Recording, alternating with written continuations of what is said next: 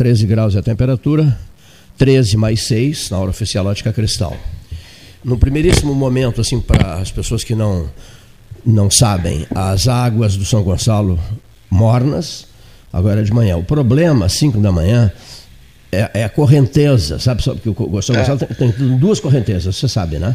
E com, na... com esse ciclone aí, Sai de um lado e chega no outro, chega lá é, vários não, metros à frente. É desagradável é. o movimento das águas dessas correntezas, né? Mas dá para atravessar numa boa, quer dizer, com dificuldade, não é, não é numa boa.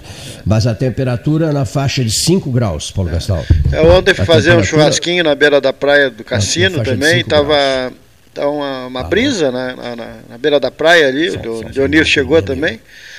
E realmente estava muito desagra desagradável. Mas o churrasquinho na beira da praia ontem foi pouco de vento, mas deu. A temperatura, a guerra das temperaturas. Por exemplo, o pessoal de Pinheiro e o pessoal de Erval se acalmaram depois que os 80 veteranos da, do Exército da Salvação se deslocaram para lá, enviados por mim, que eu sou o comandante do Exército da Salvação, aí eles se acalmaram, encerraram os conflitos, etc, etc. E também por uma outra razão.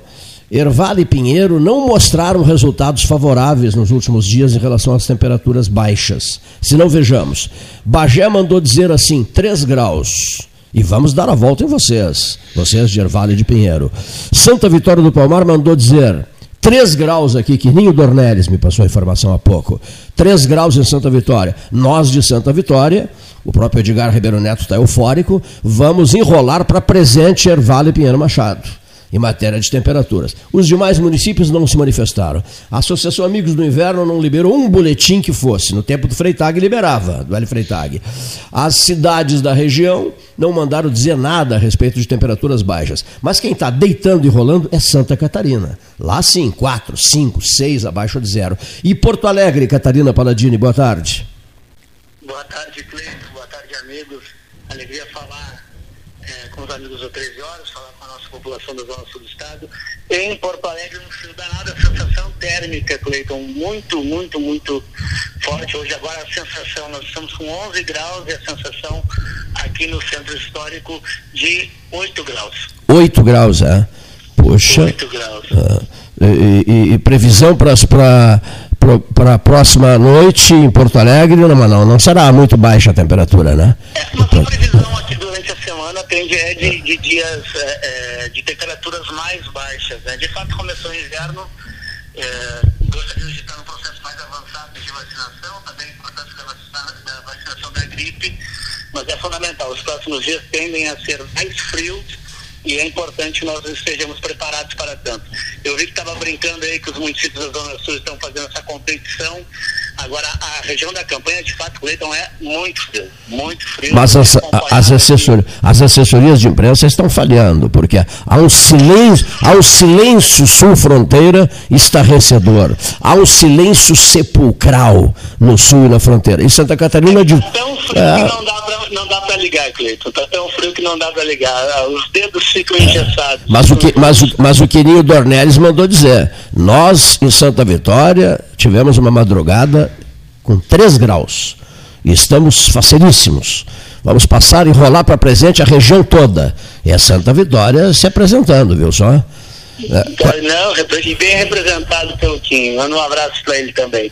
Qual é o município da Zona Sul que tradicionalmente congela? Não é Pinheiro? Pinheiro e Erval? Tradicionalmente congelam Pinheiro e Erval? As temperaturas abaixo de zero. Esse, mas esse ano estão, estão deixando a desejar, não é, Catarina? Pinheiro e Erval estão deixando a desejar. Ah, por hora, por hora. Daqui uns dias a gente, a, a gente tem que fazer essa, essa conta uh, no, no, fechar do inverno, fazer a média desse, de, desse inverno para chegar. Agora, eu, eu vivi os últimos dias, agora estava tendo aí processo eleitoral no Pinheiro Machado, uh, e os dias muito frios também. Já estavam anunciando o que seria esse inverno. Tomara que passe de forma leve, que não seja tão, uh, tão pesado é, porque a gente já está tá, tá vivendo dias muito difíceis, né? Gente, um inverno pesado também, mais rigoroso, é, é, não seria muito bom, não. Ramacés Hartwig acaba de chegar de Rio Grande. Daqui a pouquinho, na primeira, na primeira frase dele, ele fala lá sobre a temperatura em Rio Grande, mas agora nós estamos com Porto Alegre com o, o Catarina Paladini. Catarina, eh, a verdade é a seguinte: houve uma confusão nesse final de semana, mas o teu irmão. Uh, o teu irmão Vitor não, não vinha fazendo política, não vinha atuando em política partidária há muito tempo, né? Concordas? Há muito tempo. Então. então por favor, Cleito, conclua. Sim. E tu és um homem que tem participação política forte. O teu mano não. Mas agora o teu mano estaria voltando ao, ao à política eh, depois de ele foi vereador, né? depois de um longo período de afastamento, ele estaria voltando à política pelo Partido dos Trabalhadores. Tu também tinhas essa informação? Então, Cleiton, eu, eu, eu sinceramente, para quem conhece a nossa relação familiar, a gente não conversa da política, né? A gente procura preservar a instância familiar. O Vitor teve um mandato exitoso de, mandato, de vereador de 2012 a 2016. Ele fez uma opção de afastar-se. Uh, não sei, uh, não tenho, faz alguns dias que eu não falo com ele, então eu também fui tomado de surpresa e, obviamente, quando se refere à política, uh, é normal que pudesse haver esse equívoco. Eu fiquei surpreso porque vinculou-se também a expectativa que eu tivesse migrado ao Partido dos Trabalhadores, a qual aproveito a tua audiência aqui também, que é enorme, uh, e o conceito também de participação efetiva da política para reafirmar, embora tenha todo o respeito pelas siglas partidárias, mas não procede, em algum momento chegou a cogitar-se. A minha lotação hoje, Cleiton, estou trabalhando, estou sem partido político, estou trabalhando com o governador Eduardo Leite aqui no Palácio Piratini. Estou no seu projeto político local e nacional, trabalhando e, e nos empenhando aqui para que dê certo essa travessia, para que a gente consiga também ajustar e melhorar cada vez mais o Estado. Uh, e certamente uh, ficou nítido, né, de sexta, de sábado para cá, que tratava-se de um equívoco. Bom, uh, como, eu não, como eu mencionei anteriormente, eu não tenho falado com ele, acerca dessa possibilidade e foi isso que, que, que, aumentou esse tensionamento ou ampliou essa possibilidade, essa dúvida, porque trata-se de dois atores políticos, Perfeito. dois irmãos que têm vinculação, que têm atuação política na cidade. E, e por isso que eu julguei pertinente, Cleiton, é, falar ao 13 horas, falar aqui também aos, aos amigos para esclarecer. Falei com o Ivan Duarte também, tentei é, contatá-lo no sábado, uh, não tive êxito de falar ao telefone com o Ivan, mas prontamente depois falamos por mensagem. Uh, ele identificou também da onde vinha o equívoco. Usou o sobrenome só, só usou o sobrenome, né? Exato, ele usou o sobrenome, foi, usou o sobrenome, né? É, foi, mas foi importante para decantar. No final de semana mesmo decantou-se a informação. O Ivan é, tá resolvido. também a público uh, trazer a origem da conversa. É, mas é isso, o processo eleitoral está chegando, está batendo a porta, é natural as movimentações políticas. Tu estás filiado? Tu estás filiado, Catarina? Não, eu não tenho filiação política partidária, minha participação, minha hum. última participação foi uma articulação política construída junto ao PL, porque o governador também compreendia que era importante é, ter a participação do PL no governo, eu cumpri esse papel político, hoje o PL faz parte da base do governo, e eu me afastei tão logo saí da secretaria, passei a compor o, o time do governador aqui no Palácio. Olha aqui só, eu, eu não vou resistir. Vocês seriam os, os Stedley de Pelotas? Ou não? De forma alguma. Não, de forma, não, não, não, no bom sentido. No bom sentido, olha aqui. Eu sei que vocês respeitam muito a mãe de vocês. Correto? Eu sei. Os Stedley respeitam uma barbaridade a mãe deles. A mãe dos Stedley já está muito idosa. Aí o deputado Stedley, que é muito meu amigo, o Stedley veio aqui, tal, eu fiz essa pergunta a ele. Ele me disse assim: olha, eu e o Mano não tocamos em política. Aliás, tu disseste isso no início. Nós não falamos absolutamente nada sobre política partidária.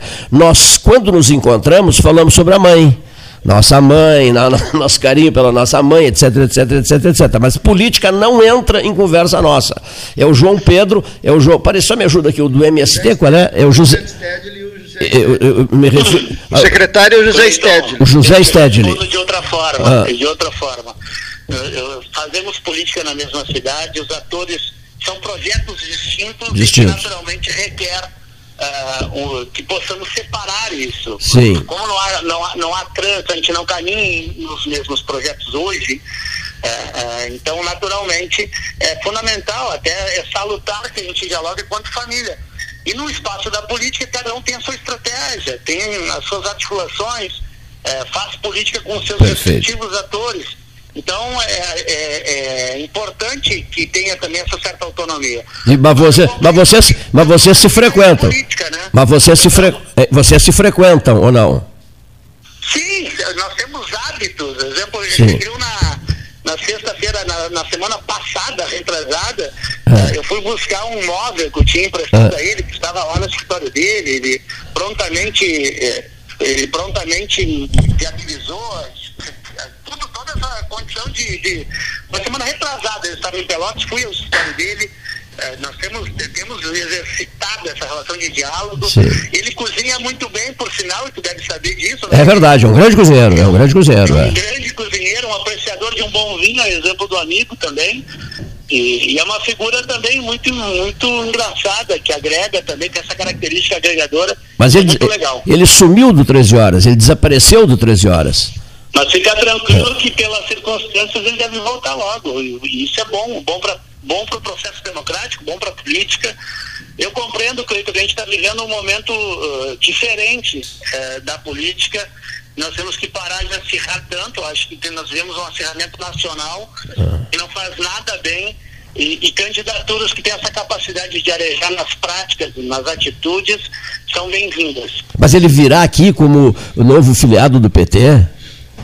Tu achas? Não, eu, eu não, eu, aí então, eu não, eu não conheço a dinâmica do PT. Ah. Uh, sempre que uh, eu não conheço a dinâmica, eu sei das correntes, eu sei das suas celeumas internas, eu sei também da, do, que, o, do que une o PT. Uh, ah, então eu não, eu, eu não eu, me custa, eu não, eu não posso exercitar uma posição acerca disso.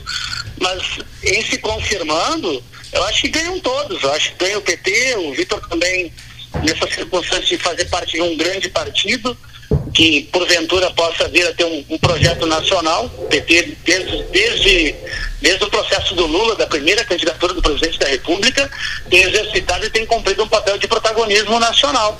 Eu acho que talvez se isso Uh, se isso está no horizonte dele, certamente ele deve estar tá entrando, passando a filiar, que é um partido político com um propósito eleitoral. Olha aqui. Não teria sentido uh, compor se não fosse fazer parte. Ficaria, obviamente, fora uh, da agremiação política partidária. Para terminar nossa conversa, Catarina Paladini, Catarina Paladini, eu quero quatro nomes de presidenciáveis que estarão firmes no processo em 2022, no ano que vem. Quatro nomes, assim, é. Sem titubear, Eduardo Leite. Eduardo Leite. Para ser um candidato é. da terceira via, passando as prévias agora do dia 21 de novembro. Uh, a gente conseguiu apresentar um grande projeto uh, de organização financeira, fiscal e administrativa do Estado. É. Naturalmente, Ciro Gomes, que tende a ficar Ciro. um pouco esvaziado pela circunstância da chegada do Lula, exato, que, que queria ocupar um campo de Sim. esquerda com PDT, PSB, PCdoB, e com a chegada do Lula teve uh, esse processo meio que, que uh, fragilizado. E vamos lá, uma, uma quarta candidatura nesse processo uh, deve vir também do Centrão. Uh, aí não sei quem seria o nome do Centrão, vejo vários outros postulantes, mas, vejo Mas o senhor esqueceu-se do presidente da República? Não, não, não, não. Aguenta, aguenta que eu estou chegando. Eu, tô, eu, eu, acho que o Centrão terá um outro nome, que aí pode vir a convergir com a candidatura. É, Mas eu pedi do, quatro. Do, do, vamos lá. Eu... E aí a candidatura do presidente da República, que compreendo que tende a ficar isolado nesse processo. Na minha leitura hoje de Centrão, tem PP, PP, PL, e ele não tem partido eu não sei como vai terminar essa semana, agora inicia-se uma semana é, com essas questões é, da, da, da, que envolvem Ricardo Barros, Ciro Nogueira e também o presidente da Câmara. É, tem esse mal-estar também do fundo partidário. Uh, resta saber como vai terminar essa novela para saber também aonde irá o presidente da República. Porque é importante mencionar uma questão na nossa Perfeito. conversa aqui. Porque... Ele não tem partido político, ele não, o presidente Bolsonaro não tem partido político definido, não tem tempo hábil para criar um partido político e circunstancialmente o PSD já saiu uh, do seu radar. Resta PL, PL não, PP PP e PTB. Mas minha pergunta não é essa. Olha aqui. Catarina, eu quero quatro nomes. Vamos lá. Eduardo Leite, Eduardo Leite, Ciro Gomes. Bolsonaro, Eduardo Leite, Ciro Gomes e Luiz Inácio Lula Silva. Ah, Eduardo, Ciro, Bolsonaro e Luiz Inácio Lula da Silva. Muito bem. Olha aqui, ó. Receba o abraço da equipe do 13. Quando visitar Pelotas, nos visite também. Agora mudamos o chá, que é um chá sul-africano de raízes agora, um chá maravilhoso. Viu? Vai ser um prazer, amigo. O, o deputado Daniel Treziak, deputado federal, está no estúdio e, e te manda um abraço.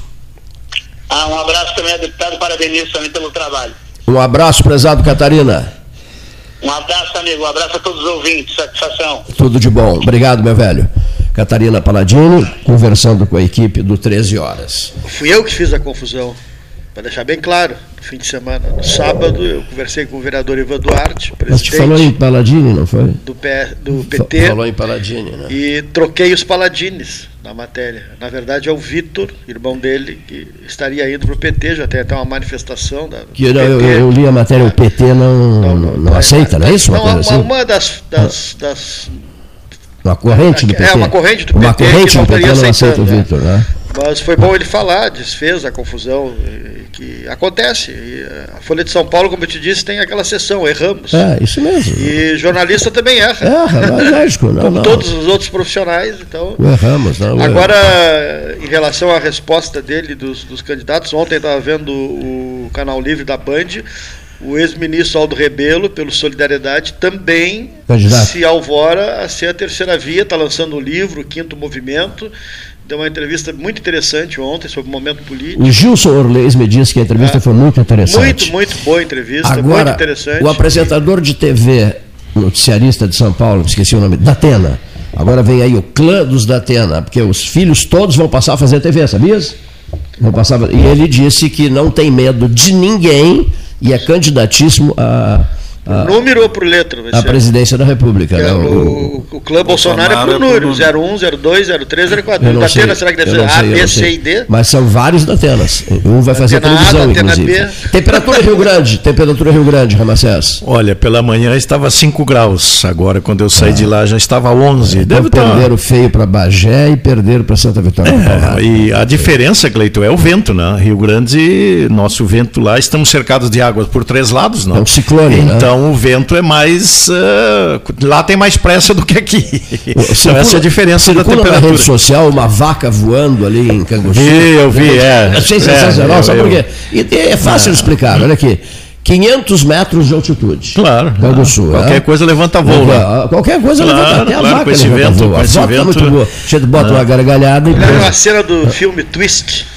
É. Mas uma preocupação nossa lá em Rio Grande, já que puxasse o assunto de lá, é com o nosso povo de rua.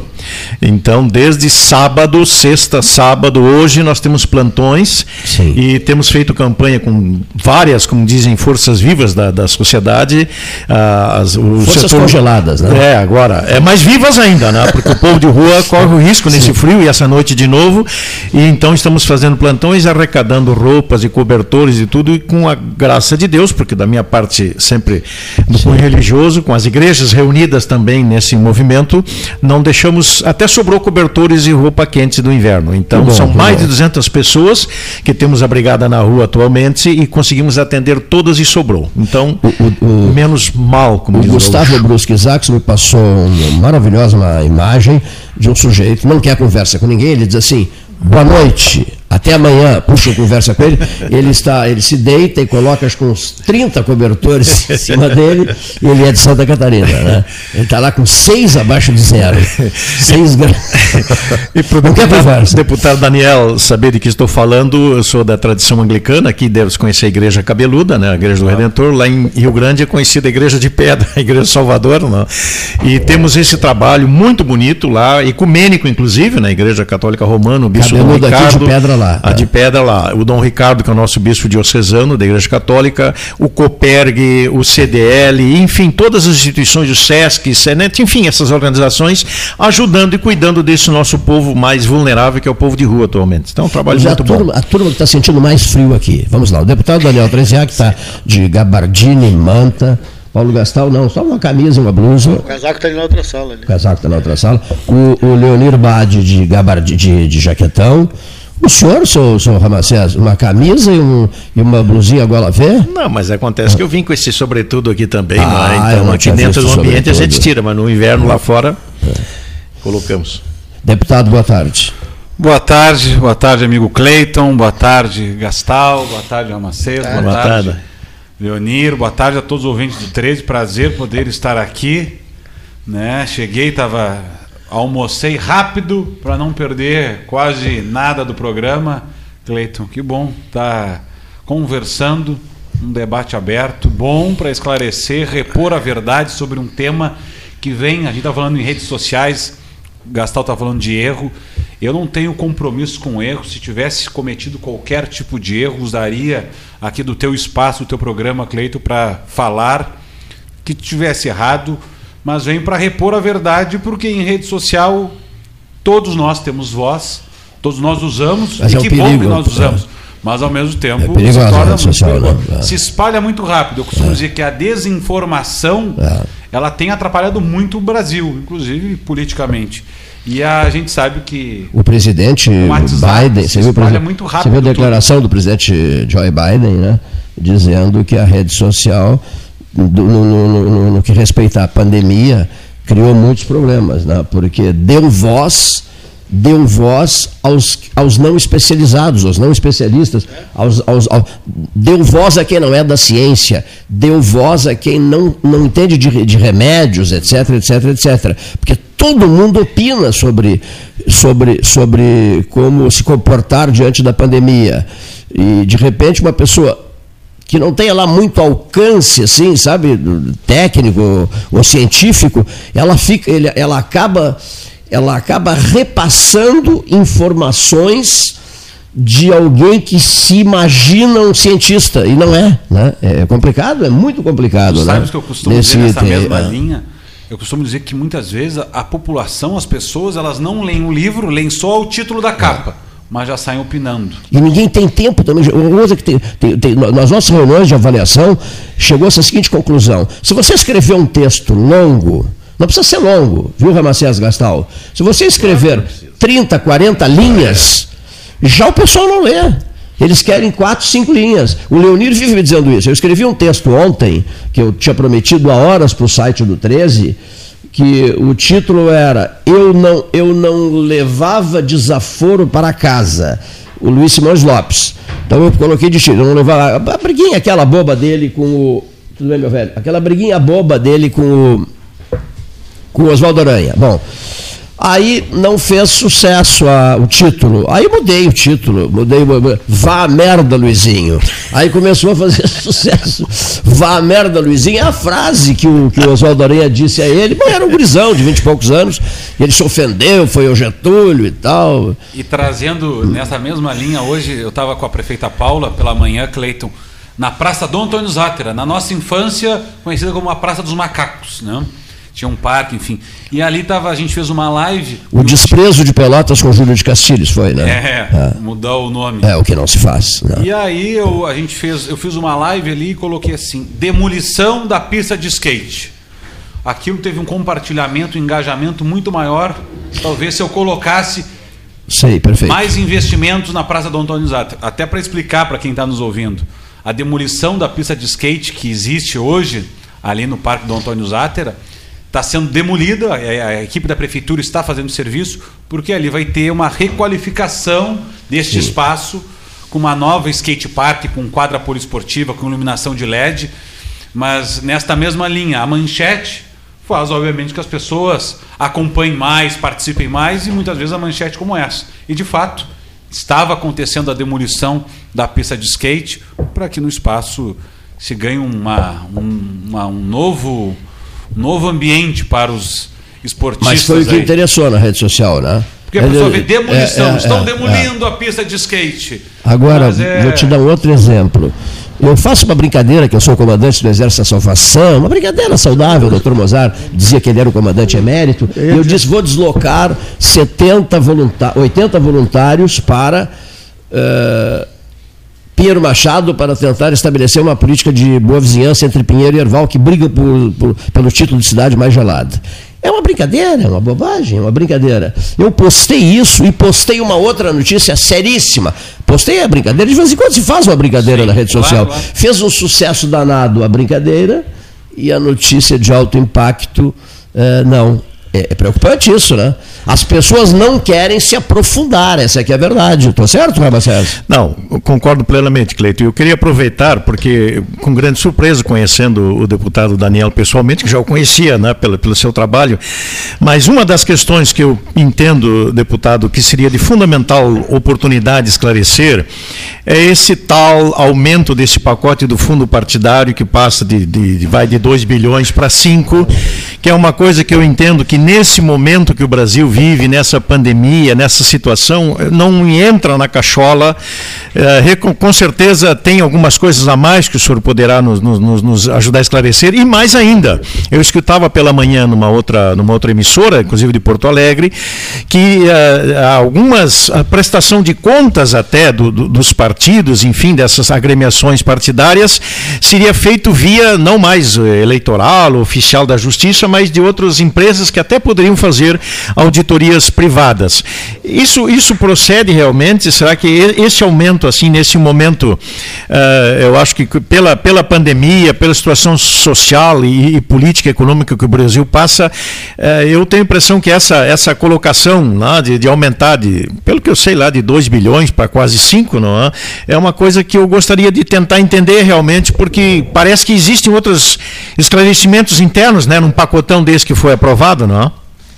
Eu quero aproveitar aqui mais uma vez, a, pauta cinco, era essa. São cinco, né? São quase seis. Quase, quase seis. seis. É, quase seis. É, cinco e. Até para explicar um pouquinho, Cleito, não sei o tempo, mas eu vou aqui fazer uma explanação para quem tiver com disposição para dialogar, para entender, porque hoje em dia em rede social as pessoas querem só muitas vezes o sim ou não. Com certeza. E, e não querem escutar depois. E não querem é. escutar. É, com certeza. Então é bom que a gente esclareça. No Isso. Brasil a gente tem o fundo partidário e o fundo eleitoral. São fundos e recursos diferentes. Talvez para a mesma finalidade, de fato, para a mesma finalidade, que é a questão política. O fundo partidário é o recurso que os partidos políticos administram, administram e mensalmente, recebem todos administram. os meses. Perfeito. O fundo eleitoral é o tema que foi tratado na última quinta-feira na votação do dia 17 de julho. Então, o fundo partidário é uma coisa, o fundo eleitoral é outra. O fundo eleitoral ele existe desde 2018. Foi o primeiro ano estabelecido no Brasil onde recursos públicos seriam destinados para financiamento de campanhas eleitorais no país. Perfeito. 2016 não tinha.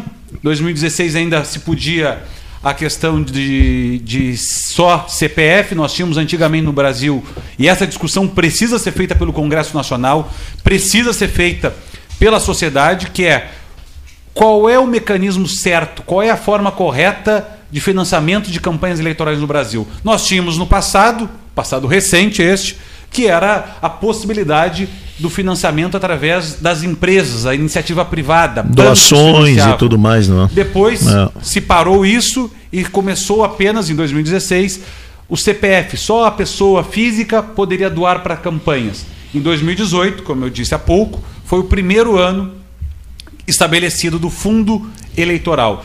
Em 2018 foi estabelecido um recurso de 1,7 bilhão de reais.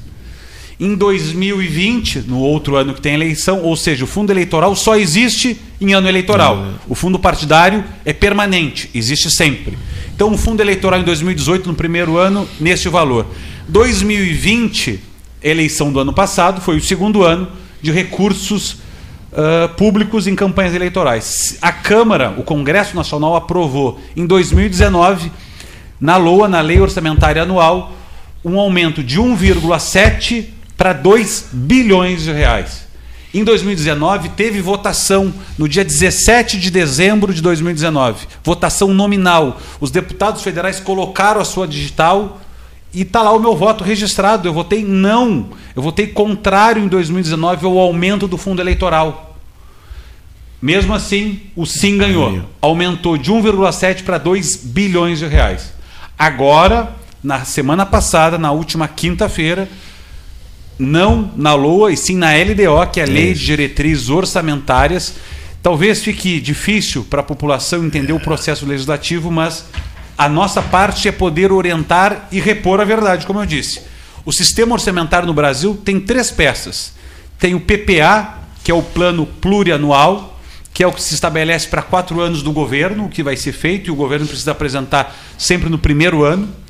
Tem a LDO, que é a Lei de Diretrizes Orçamentárias, e tem a LOA, que é a peça orçamentária, justamente de despesas e de receita do ano seguinte. O que nós votamos na semana passada foi a LDO. Não quer dizer que o recurso que foi aprovado de forma absurda, de quase 6 bilhões, ou seja, nós temos hoje o valor de 2 bilhões, que foi o valor usado em 2020. A votação e o relator, o deputado relator, passou dos dois para quase seis. Não quer dizer que esses seis vão ser usados, porque precisa ser aprovado na LOA de 2022, na peça orçamentária para o ano que vem. E aí que de entra qualquer, a possibilidade de veto do presidente Bolsonaro ou não? De qualquer forma, nesse texto da LDO, o que, que é LDO, assim, para as pessoas de forma muito didática entenderem, que estão nos ouvindo agora, LDO é um grande documento que não tem apenas LDO não é fundo Sim. eleitoral, LDO é recursos públicos que serão investidos em saúde, saneamento básico, infraestrutura, assistência social, habitação e também fundo eleitoral. Entre tantos temas, está lá o do fundo eleitoral. As pessoas me perguntam, mas deputado Daniel, o senhor votou sim LDO? É verdade, eu votei sim LDO porque o primeiro voto é o texto base, ou seja, é o todo e eu concordo com 80% da LDO. Por isso eu votei sim. E votei sim porque eu sabia que na sequência a gente tem as emendas, chamados também dos destaques. Ou seja, uma votação em separado sobre apenas um tópico. Qual tópico? Tema. O fundo eleitoral. Então, votar sim à LDO não significa ser a favor do aumento do fundo eleitoral. Eu votei sim à LDO porque, na sequência das votações, nós tínhamos a votação nominal, como é de regra, como foi em 2019, que eu já disse que votei contra o aumento do fundo, nós tínhamos na sequência a votação desse destaque contra ou a favor o aumento do fundo.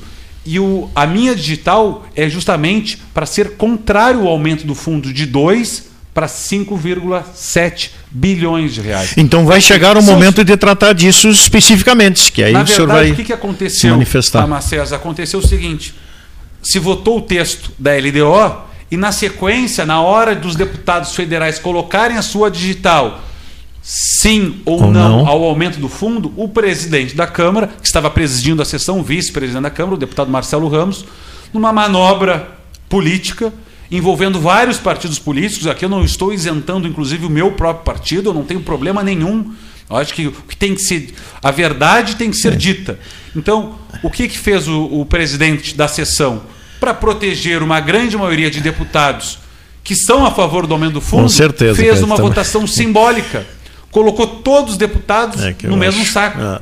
E impossibilitou que os deputados colocassem a sua digital. Os contrários que se manifestassem. E eu digo com isso certeza. de forma muito tranquila. Disse isso há pouco. Não tenho problema algum, não tenho compromisso com erro.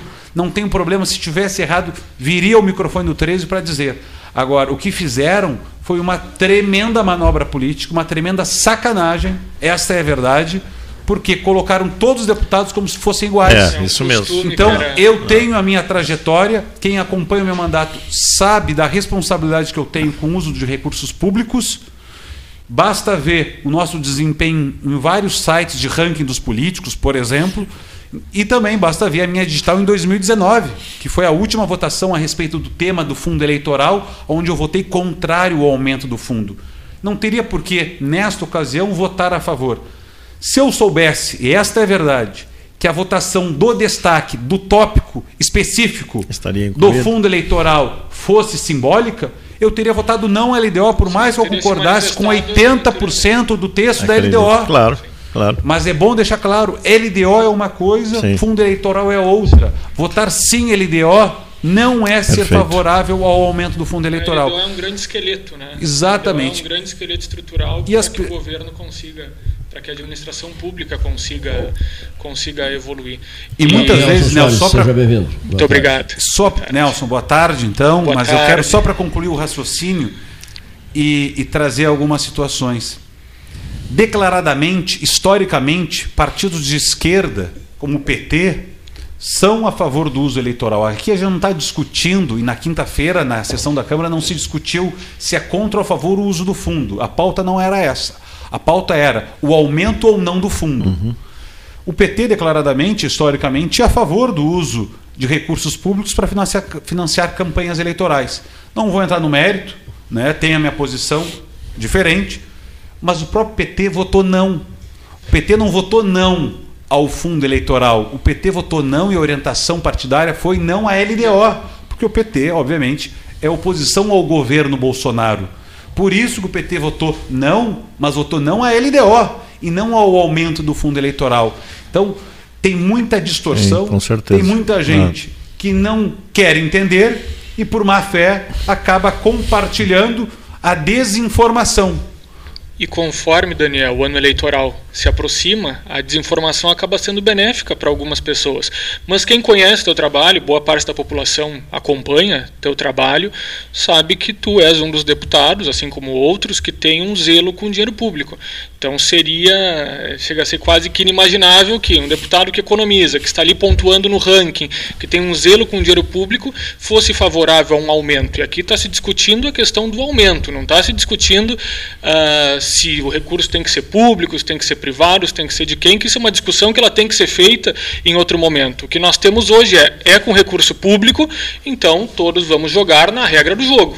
Agora, o aumento, com certeza, né, ele é uma pauta que depois, oportunamente, tem que ser feita e foi conduzido, como bem falaste, como uma manobra, ou seja, um costume que era sempre adotado pela presidência, não foi e aquilo silenciou e ficou parecendo que né, todos eram farinha do mesmo saco, quando qualquer pessoa que não seja mal intencionada sabe, basta tu ver a conduta que tu pratica, ou que as pessoas praticam ao longo do tempo. Então isso é o que vai dizer se alguém é a favor ou contra. E não uma notícia, porque hoje em tempos de fake news, a, a notícia é manipulada conforme a vontade daquele que conta a historinha. Olha aqui só, eu, eu, eu acho que você tem aí, por gentileza, é que nós estamos hoje com um problema de, de, de sinal, sabe? custa passar o comentário. Talvez seja interessante, até o próprio Daniel vai gostar de ouvir o depoimento. Acho que é parecido a situação de vocês, tua e do Jerônimo Gergen. Não, o Jerônimo chegou a postar na é, rede social, sim. né? Você tem o Jerônimo Gergen aí, é papinho rápido? Né? Ouçamos o deputado federal de Brasília, gaúcho Jerônimo Gergen. Prezados amigos, ouvintes do 13 Horas, um prazer muito grande mais uma vez participar da programação. Um abraço ao Cleito, a toda a equipe. Semana passada foi uma semana de uma grande polêmica. É, confesso que não foi fácil, desde quinta-feira que estamos aqui com muita pressão, vindo especialmente das redes sociais, dos contatos diretos que a gente tem, com relação ao fundo eleitoral. Casualmente na quinta-feira, naquele dia, eu estava concentrado em, em, relatar e aprovar como conseguimos fazer com unanimidade o novo documento de transporte eletrônico que vem para mudar o transporte do Brasil. A gente já havia falado em outro momento do programa e fui surpreendido por uma votação que não aconteceu. Enquanto eu negociava uh, o DTE, nós tivemos a votação da LDO, né, que é a Lei de Diretrizes Orçamentárias, ou seja, a lei que determina os rumos da montagem do orçamento. Eh, não é o orçamento propriamente dito, mas é uma lei anterior necessária para que possamos ter o orçamento. É, e é óbvio que o Brasil não pode ficar sem a LDO. Nós temos uma lei que determina o fundo eleitoral, já foi criada há muitos anos, eu sempre votei contra, mas esta é uma realidade, lá estava o fundo eleitoral. No entanto, houve uma negociação da qual eu não participei e muitos outros não participaram, ampliou os recursos de 2 bi para 5 bilhões e 700. Então votou-se a LDO porque era necessário para o Brasil. Apenas uh, os esquerdistas, a oposição, votou contra porque quer uh, o quanto pior, melhor. Uh, nós acabamos votando né, a LDO porque da outra vez já foi assim, depois destaca-se aquilo que queira se retirar do texto. A LDO é muito maior do que, do que a questão do fundão. Ah, o, o que nos surpreendeu, e é isso que gerou a repercussão muito negativa e com razão, foi que nós não pudemos votar né, o destaque. O destaque que retirava esse valor eh, foi feito um acordo, uma votação simbólica e acabou eh, simplesmente eh, sendo aprovado. Aprovado não, não, não, não é o termo certo, ele foi é, não analisado o destaque e, portanto, o texto principal da LDO ficou com 5 bilhões e 700. Então, o, o importante é a gente dizer ao eleitor, ao cidadão, que não houve esta votação. Né? Houve a votação da LDO, que é um texto muito maior, como o próprio presidente Bolsonaro disse depois numa entrevista na saída do hospital. Agora a gente espera que o presidente faça o, o veto ou que se tenha um acordo né, para que não, não, não se mantenha esse valor e, quem sabe, se mantenha o valor anterior né, porque é, como a lei determina o fundo eleitoral, o veto ficaria sem a LDO. Eu não saberia resolver esse problema, até porque eu sou contra o fundão, não tenho nenhum, nenhuma vontade que ele permaneça, mas sei que aqueles que entendem ele como necessário vão lutar para negociar. Às vezes eu acho até que é parte de uma estratégia, coloca um valor maior para vir para um, um, valor menor, mas maior do que o ano anterior. Né? Isso já foi feito da outra vez quando eram 2 bi e 800 e nós conseguimos reduzir eh, para 2, votando o destaque justamente derrubando isso. Então eu acho que é um dos temas eh, mais relevantes que eu achei importante abordarmos para justificar exatamente isso. E, no meu caso e de muitos outros, eh, mesmo sendo contra o fundão, não tivemos oportunidade de mostrar no painel a nossa contrariedade e tentarmos derrubar por um acordo lamentável, por uma votação eh, onde não pudemos eh, fazê-la, não, não, foi possível votar nominalmente, foi simbólica e um dinheiro de quase 6 bilhões como esse, no momento de uma pandemia, fazer uma votação simbólica, eu acho um desrespeito ainda maior com a sociedade. Nós vamos reverter isso, ainda temos o orçamento para sermos contra, mas é importante, primeiro, justificar e esclarecer e depois pedir que se mantenha a mobilização para que de surpresa lá na hora da montagem do orçamento esse dinheiro não queira voltar é, porque a maioria lamentavelmente entende que esse dinheiro é, é adequado para uma eleição. Eu considero que não deveríamos nem ter o fundo eleitoral. Sempre votei contra e vamos manter mobilizados. É, não temos votos suficientes para derrubar, mas vamos pressionar para que pelo menos diminua o valor.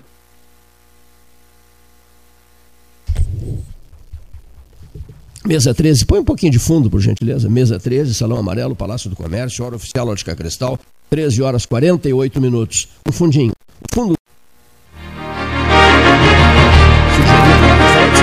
Sugerindo, pessoas sugerindo um novo fundo para o 13 horas. Não se mexe em fundo, né? Fundo Preferencialmente não, deixa mesmo. Eu sou um saudosista, fiz uma homenagem no rádio outro dia, depois de ter conversado com o Luiz Arthur Ferrareto, que é um brilhante homem professor de rádio da URGS, eu fiz duas homenagens. Uma, a característica do seu correspondente titular no passado, apresentado por Milton Ferretti Jung, que era assim, audiência obrigatória no Rio Grande do Sul e fora dele. E aqui na região, o seu correspondente titular, apresentado pelo vozeirão do Jandir Barreto, o, o, o, o Júlio César Schwantz Oliveira, nosso locutor oficial do 13, por amizade, num sinal de amizade sempre, ele faz isso. O Julinho foi comandante da brigada aqui, Uau. Bagé, em vários lugares, né? tem um vozeirão, mano, eu tenho uma inveja daquela voz dele. Eu digo, ah, eu com 10% dessa voz. Ele dá risadas tal. Bom, o Julinho cansou de apresentar, também substituindo o Milton Ferretti Jung e o seu correspondente Renner. Eu conversava com o Ferrareto, é rápido que eu vou dizer aqui, e eu sou um saudosista de um sujeito que, na hora certa, ele está ali com a sua voz e lê o noticiário todo.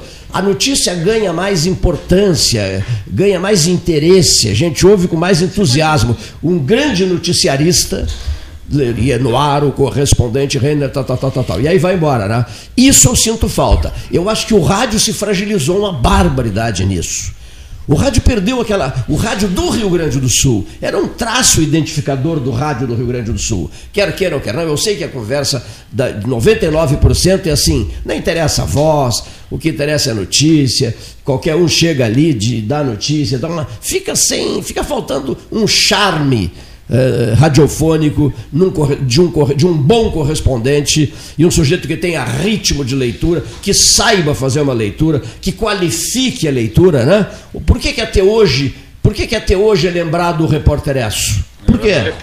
Por que, que o repórter Esso é lembrado até hoje? Porque ele envolvia as pessoas com, a sua, com o seu estilo de narração, né? E eu digo mesmo em relação ao rádio no Rio Grande do Sul. Acabaram com isso. Foi, foi uma fragilização, foi uma pena que, que tivessem feito isso.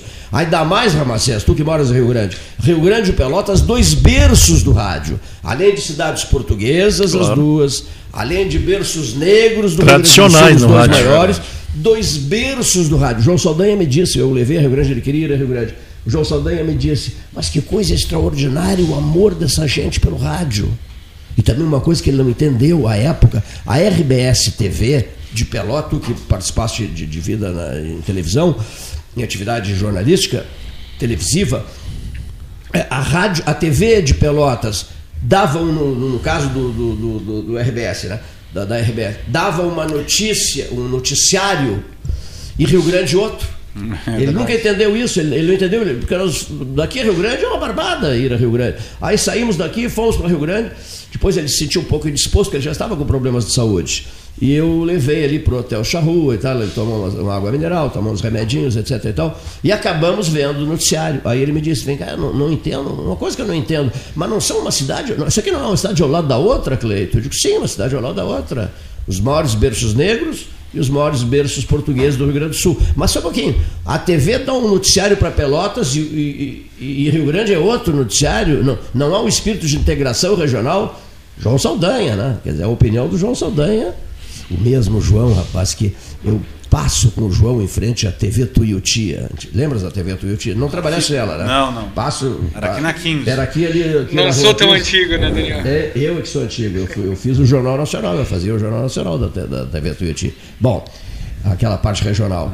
Então eu digo, não, eu tinha um carinho pela famosa TV Tuiuti e tal. Eu digo assim, João, vou te levar aqui na TV. Ele disse, não, ah, Cleiton, eu vim para cá para trabalhar ou vim para cá para descansar? Porque todo mundo queria com conferência do João, entrevista com o João, e não conseguiu descansar. Aí digo, não, pelo amor de Deus, depois vamos no café aquário, vamos, vamos dar uma chegadinha aqui. Aí cheguei, o rapaz veio ali, do telejornalismo, eu digo, olha, está aqui João Saldanha, treinador da seleção brasileira, isso, aquilo, aquilo outro e tal e tal. E trouxe ele aqui, de repente, seria interessante uma entrevista, né? E tinha aquele espaço do meio-dia, e o rapaz olhou para mim e disse, olha, Cleito, infelizmente não vai dar. Na frente do João. Digo, mas por quê? A empresa de Porto Alegre foi toda para o Salgado Filho entrevistado quando ele desceu avião, do avião, nós fomos buscá-lo. Aí o camarada disse assim: não, não, hoje é o presidente da CDL. Na época era o CDL, lembra? O clube, era o clube de dirigentes lojistas. Está marcado com o presidente do CDL, eu não posso substituir. Digo, mas só um pouquinho. O presidente do CDL, que por sinal era meu amigo, mora em Pelotas, né? O João nunca mais voltará para lá. O Dipô morreu na Itália, o João.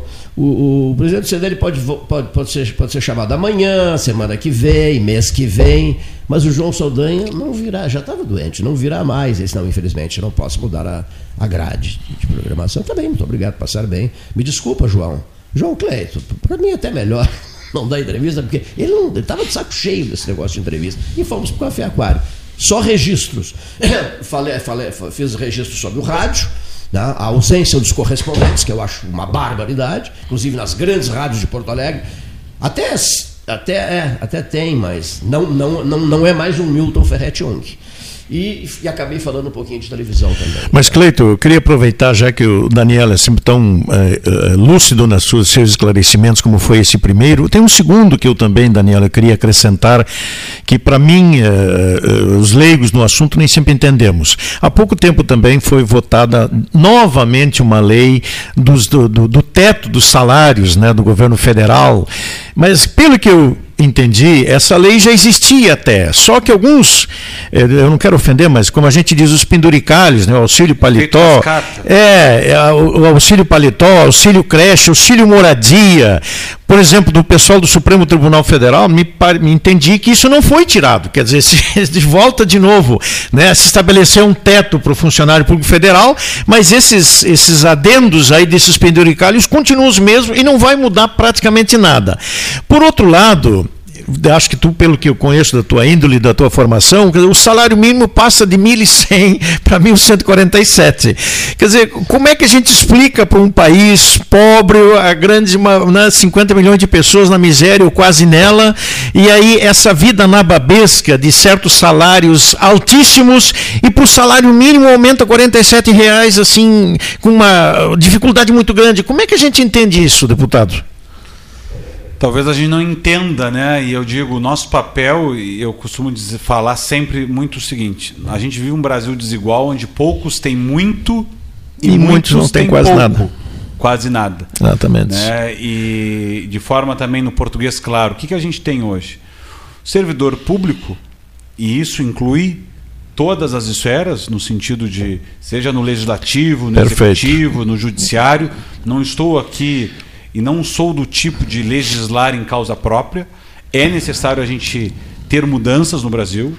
Né? O que acontece? Muitas carreiras, ao longo do tempo, vai se acrescentando recursos e mais, uh, mais uma, uma premiação, mais um efeito cascata, uma bonificação, essa é a expressão certa, e o salário, talvez de um ministro, talvez de um juiz. No final das um contas, chega lá em cima. E nós né? temos um teto hoje no Brasil.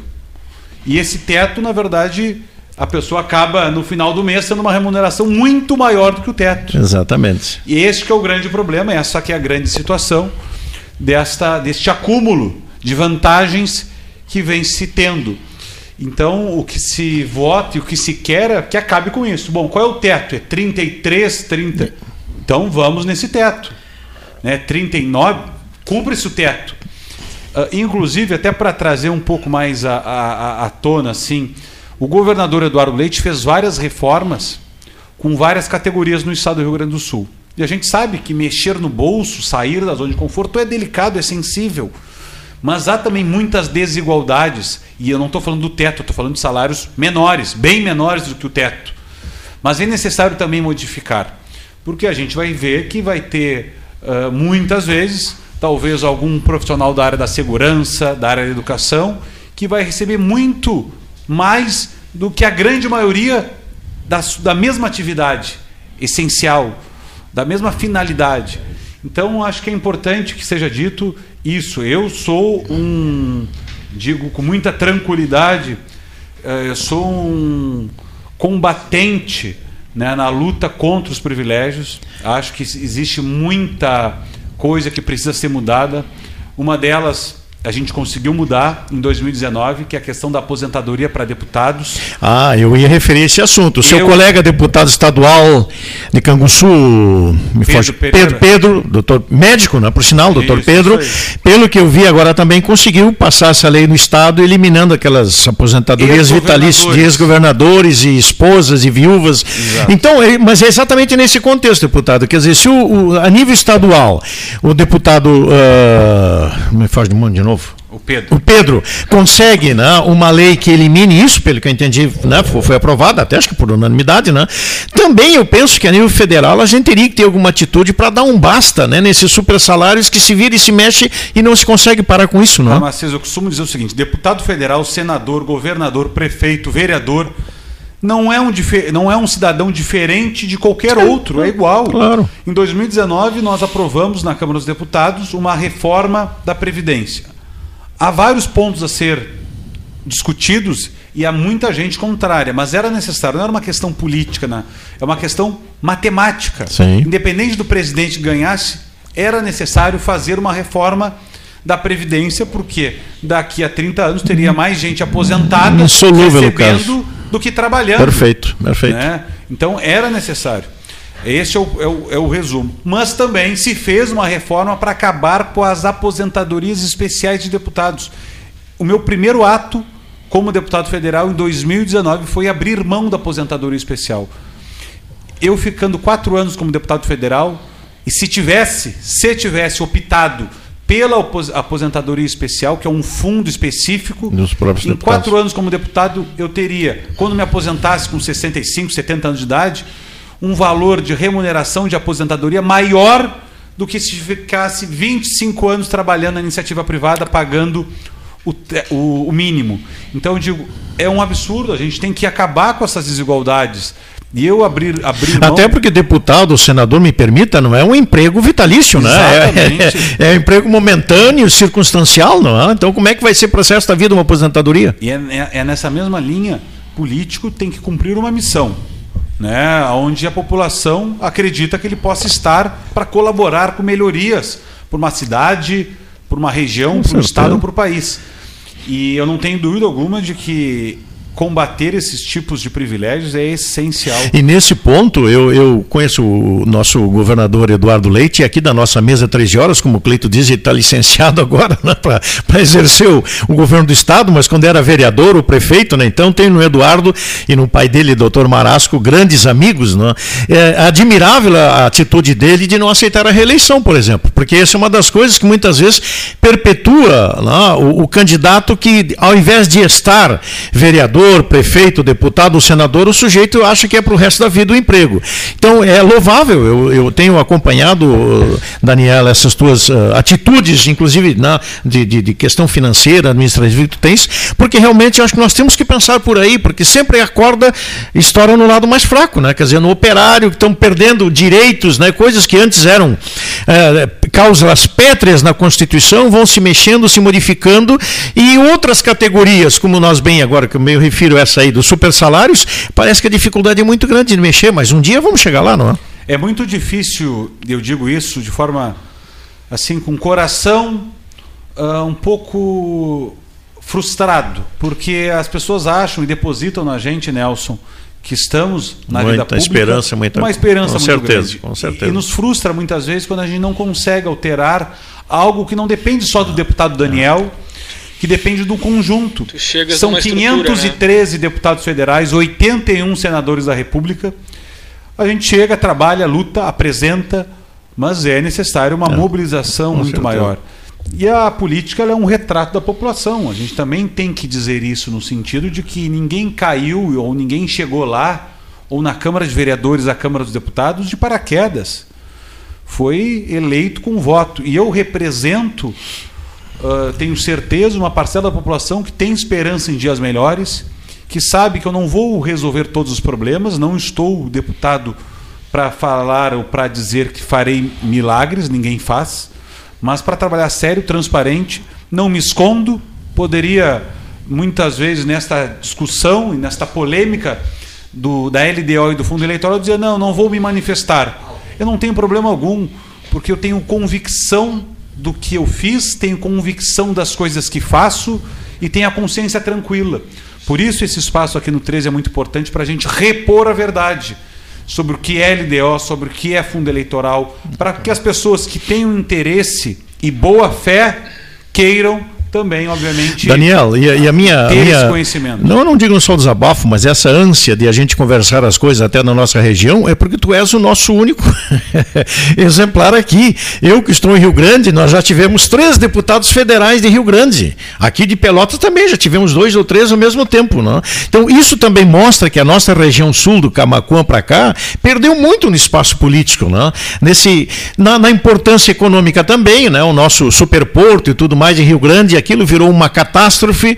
Eu conheço pessoas, não só da minha, da minha igreja, mas da cidade lá, que muito envolvido com tudo, pessoas que fizeram uh, uh, lugares para fazer hospedagem, para fazer padaria, para fazer tudo. Hoje está todo mundo endividado, com dificuldade e sem emprego. Então, nesse ponto também, a nossa região perdeu economicamente muito. Há alguma perspectiva que a gente possa pensar assim, de uma esperança para a nossa metade sul aqui, de que retome economicamente, então, alguma iniciativa financeira? Financeira nessa, nessa área aí? Como disse o Cleiton há pouco, Ramacês, acho que a gente precisa dessa integração. A gente não pode mais achar que Rio Grande vai se desenvolver e Pelotas não, ou o contrário, Pelotas vai se desenvolver e Rio Grande vai ficar para trás. Nós não podemos pensar como ilhas, nós temos que pensar com essa integração que o Cleiton acabou de falar. Há muito que ser feito, há muito a avançar, A gente ficou para trás durante muitos anos, acho que ainda estamos, com certeza, na questão da competitividade, muito atrás de outras regiões do Estado. O próprio governador Eduardo Leite fala da competitividade do Estado em relação a estados vizinhos, como Santa Catarina, Paraná, São Paulo. Mas dentro do Estado, a gente precisa, com uma lupa, olhar e ver que há regiões muito mais desenvolvidas que a nossa região, que é mais empobrecida, mais enfraquecida uhum. politicamente e que para avançar não vai ser do dia para a noite. E essa história do é, porto lá de terra de areia, em detrimento próprio, do nosso aqui? Inclusive o governador Eduardo Leite estará essa semana aqui na região. Ele vem cumprir agenda em Rio Grande, Sim. vem cumprir agenda em Pelotas. Uh, hoje eu tenho uma agenda em Rio Grande. Oh, eu tenho focado uh, muito nesta pauta de tentar que a nossa região possa ter vez e ter voz. Quando a gente fala isso, tem várias e várias pautas. A questão do pedágio, por exemplo, Sim. que a gente está aí desde 98 com uma tarifa, isso também nos puxa para trás. O prefeito de Rio Grande atualmente, que é o Fábio, deve conhecer bem a luta claro. dele com o pedágio, não? Exatamente. Olha então, perguntas que chegaram, vou aproveitar. Uma delas, falasse no governador Eduardo Leite. É, sobre a candidatura dele, as ações iniciais, etc, etc. Né? Como é que tu vês isso? E e a expectativa de vocês de vencerem a prévia de novembro em Brasília, né? Ocorrerá em Brasília, não é isso? É isso aí, 21 de novembro em Brasília. 21 de novembro, essa é uma pergunta. A outra pergunta é: pessoal ligado a trânsito, eh, o incêndio na Secretaria de Segurança Pública, digamos assim, queimou, queimaram 95 mil processos, é isso, hum. né? Mais ou menos é, isso. Por aí, por aí, a notícia ligado, é ligado ao Detran. É, né? né? Se, se Processos teria, físicos, não? não? Isso, se tu terias alguma coisa a dizer em relação a isso. Os corpos dos dois bombeiros não foram. Ainda não. Ainda não foram. Não foram, não foram ainda não. Eu até li uma matéria hoje cedo dizendo é. que eles fariam um esforço gigantesco, né? não, não arredariam pé de lá enquanto não, não encontrassem os corpos. Né? São dois, né? Isso aí. São... Dois pontos, então. Primeiro, PSDB, prévias, 21 de novembro em Brasília. Uh, Dória, e, Dória e Eduardo, é isso? Tem mais dois candidatos, né? Ah, sim, o governador. O, Arthur Virgílio, ex-prefeito de Manaus, ex-senador, é. e também o senador Tasso Gereissati. Então, são quatro candidatos. É. Há uma possibilidade de segundo turno. Né? Eu tenho... Posso incluir mais uma pergunta? Não, Por não, favor, não, claro. É, não, não, é, não é mais uma pergunta, é mais um adendo na pergunta. O Aécio Neves deu uma entrevista ontem dizendo que não quer o Dória e prefere ou Eduardo ou Tasso.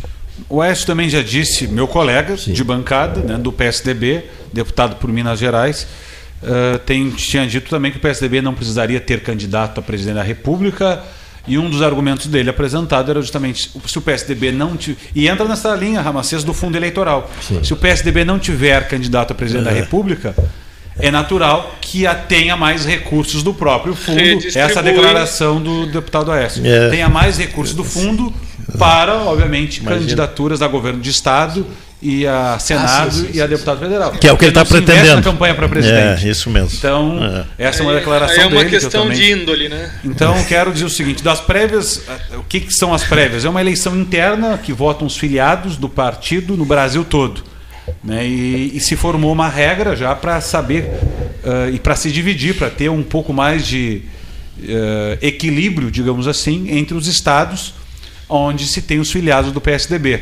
Porque senão, se todo o peso for igual, São Paulo leva. São Paulo ganha disparado. Então a gente tem aí eh, grupos, são quatro grupos que vão representar 25% cada grupo. É o carro-chefe São Paulo, né?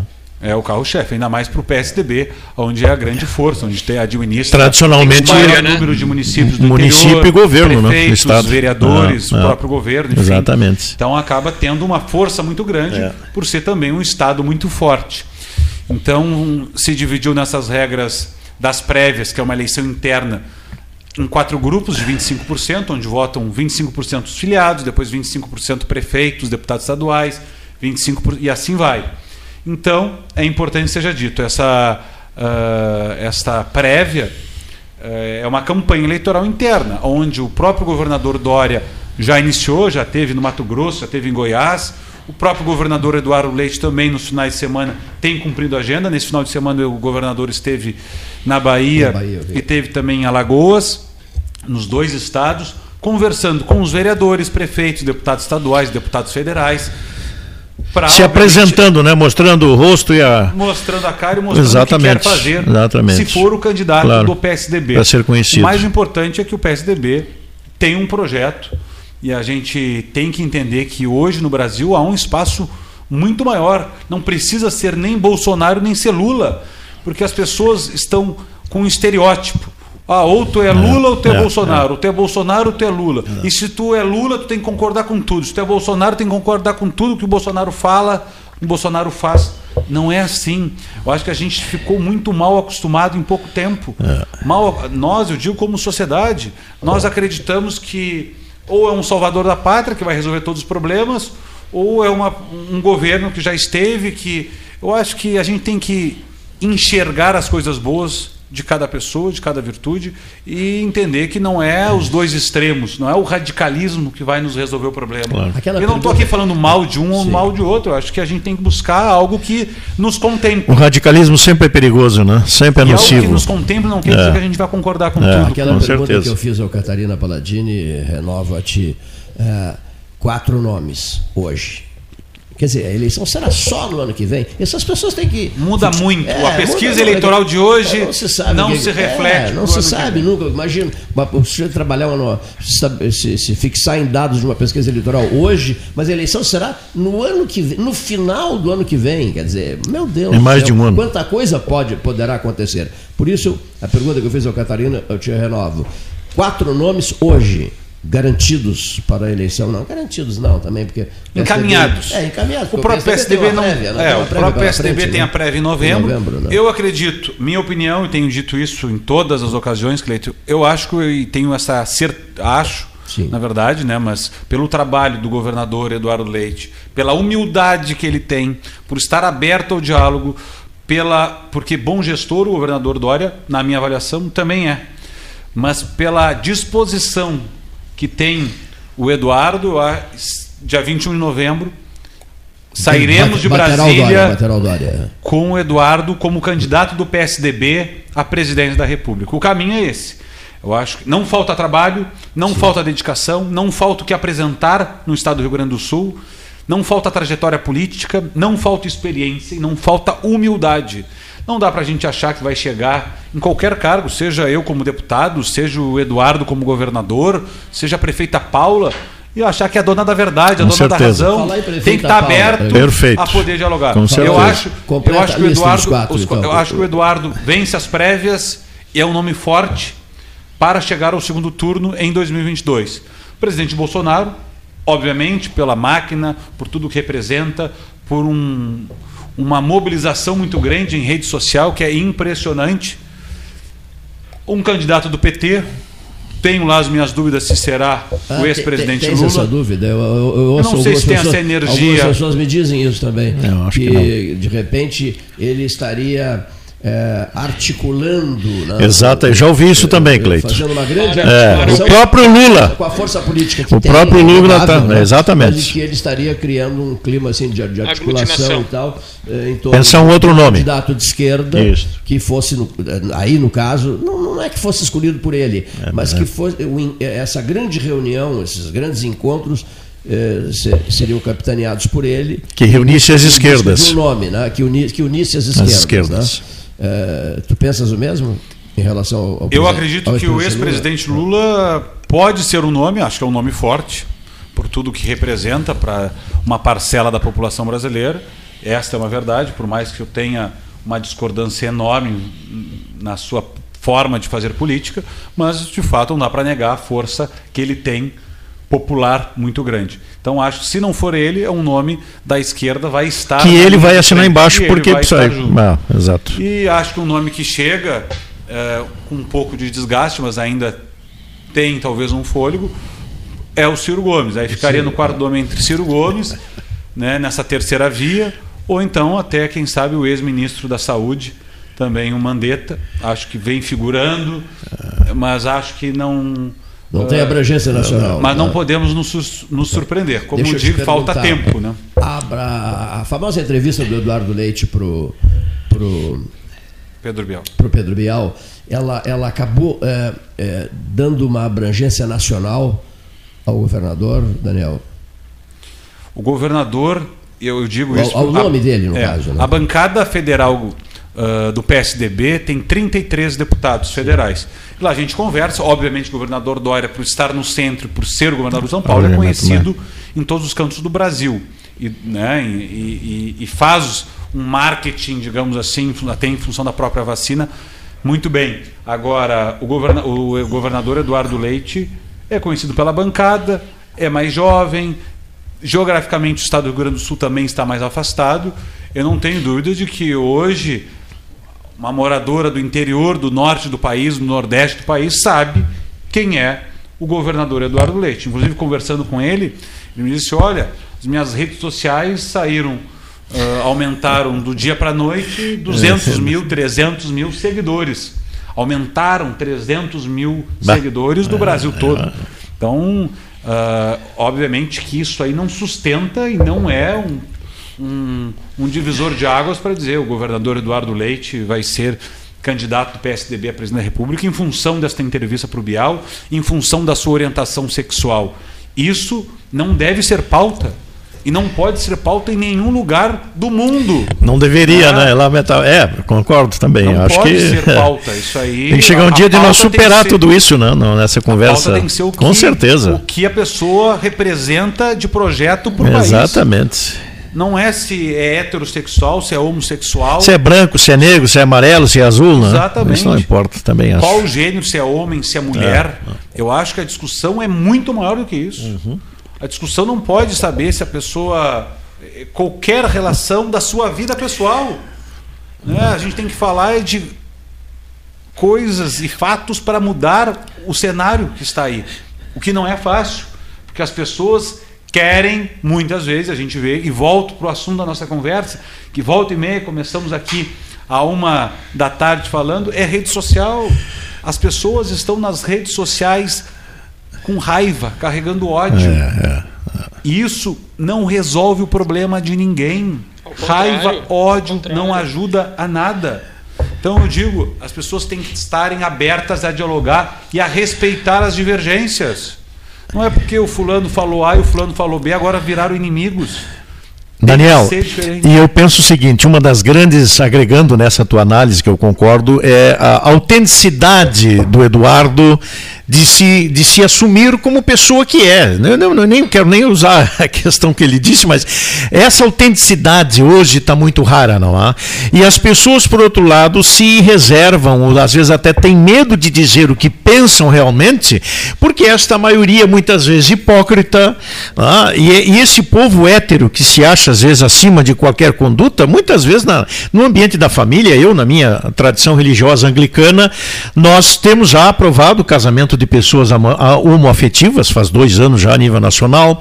Nós temos a ordenação de pessoas homoafetivas, mulheres e homens. Então, essa discussão, a igreja anglicana, de um modo geral, como conhecesse, eu conheço aqui a igreja cabeluda em Pelotas, né, como eu dizia antes, é a nossa Catedral do Redentor, é uma igreja que, por tradição, já vai na vanguarda das questões. Então, na minha avaliação, essa é, é, é o grande conteúdo que o Eduardo traz de uma autenticidade da pessoa que não precisa esconder o que é, não, não precisa ter vergonha, não precisa ter medo de se portar diferentemente da maioria, porque é isso que hoje se exige. Né? Numa sociedade pluri, pluri uh, uh, enfim, né?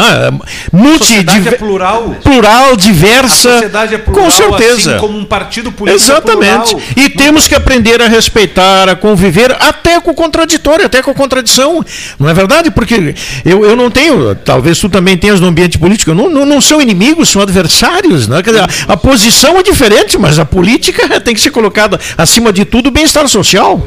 E eu digo isso também porque muitas vezes, Ramacés, as pessoas falam, ah, mas tu é do partido político, do deputado tal, do fulano tal. Eu digo, olha, eu respondo pelos meus atos. Claro. Um partido político ele é plural, assim como a sociedade é plural. Assim Com como certeza. tem pessoas boas e tem pessoas más. Um time de futebol, um sindicato Exatamente. vai por aí também. A igreja também, né? Tem um fulano que fez isso, fez aquilo. Bom, né? e aí? Agora, lamentavelmente, tem um reverendo envolvido aí nas, nas questões nacionais aí, né? E o nosso título normalmente é reverendo, né? Pastor ou padre já são bem clássicos das igrejas, né? O batista, o, o, o metodista, enfim, mas padre igreja católica. Agora, reverendo, muitas vezes na nossa tradição anglicana, que é ou a presbiteriana ou metodista. Então, De fato, mas eu também tenho dito isso. Olha, reverendo e tem reverendos. tem deputado e tem deputado, né? Tem prefeito e tem prefeita. Então. Tem advogado e advogado, médico, Com certeza. Médico, Professores é, e por aí vai, né? A questão não é a atividade, a questão Exatamente. é o ser humano, é a Exatamente. pessoa. E é isso que a gente tem que tentar focar. E a gente, respondendo ao Cleiton, acho que né, o Eduardo, a entrevista foi um divisor de águas num ponto só, para que as pessoas conhecessem mais, despertassem talvez o interesse maior de saber quem é o Eduardo, quem é o governador Eduardo Leite e fossem em busca do seu trabalho. Mas isso não pode ser pauta, isso não pode ser uh, levado para um debate político num cenário eleitoral, porque o problema da população que quer emprego, que não quer inflação. Com certeza, claro. É, essa é a pauta da política. Não? Aqui, Daniel, o, o Eduardo só será candidato pelo PSDB? É uma pergunta necessária, né? porque especula-se muito isso. Né? Nossa, eu, São Paulo tem muita força.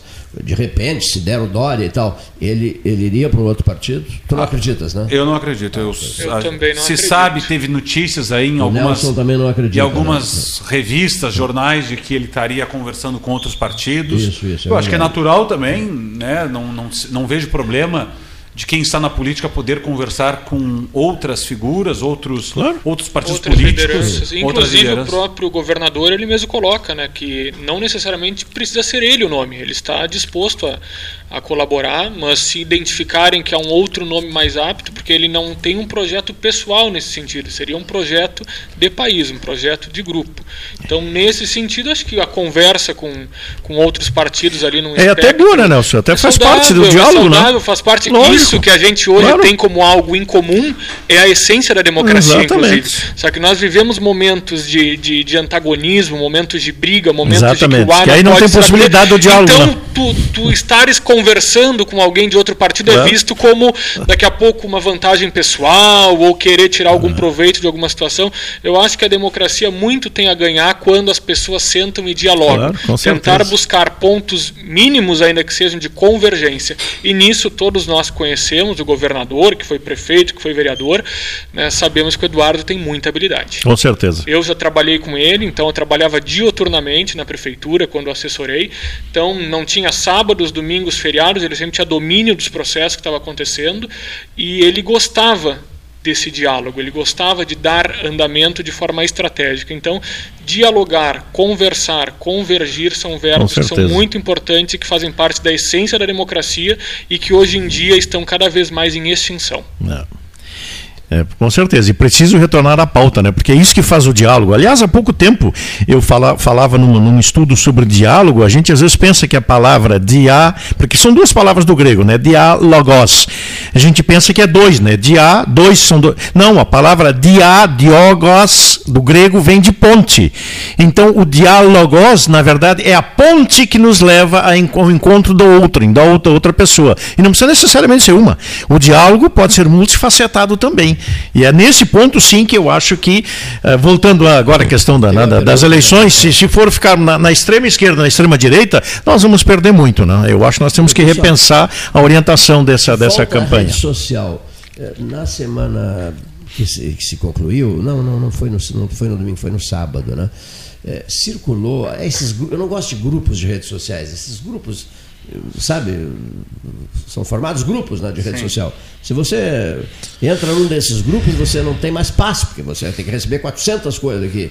Eu não gosto desses grupos de redes sociais, não gosto mesmo. Né, Mas num grupo paulista, onde havia um, um, um, general, havia figuras do Rio Grande do Sul, inclusive, pessoal ligado também à atividade da agricultura e à pecuária, veio de Manaus uma fotografia de um enfermeiro é, que, segundo a notícia, ele era um camarada infiltrado, um enfermeiro vestido de enfermeiro e tal, que estaria no corredor onde estava o presidente hospedado. Isso circulou no Brasil inteiro, né? mais um risco, era fake.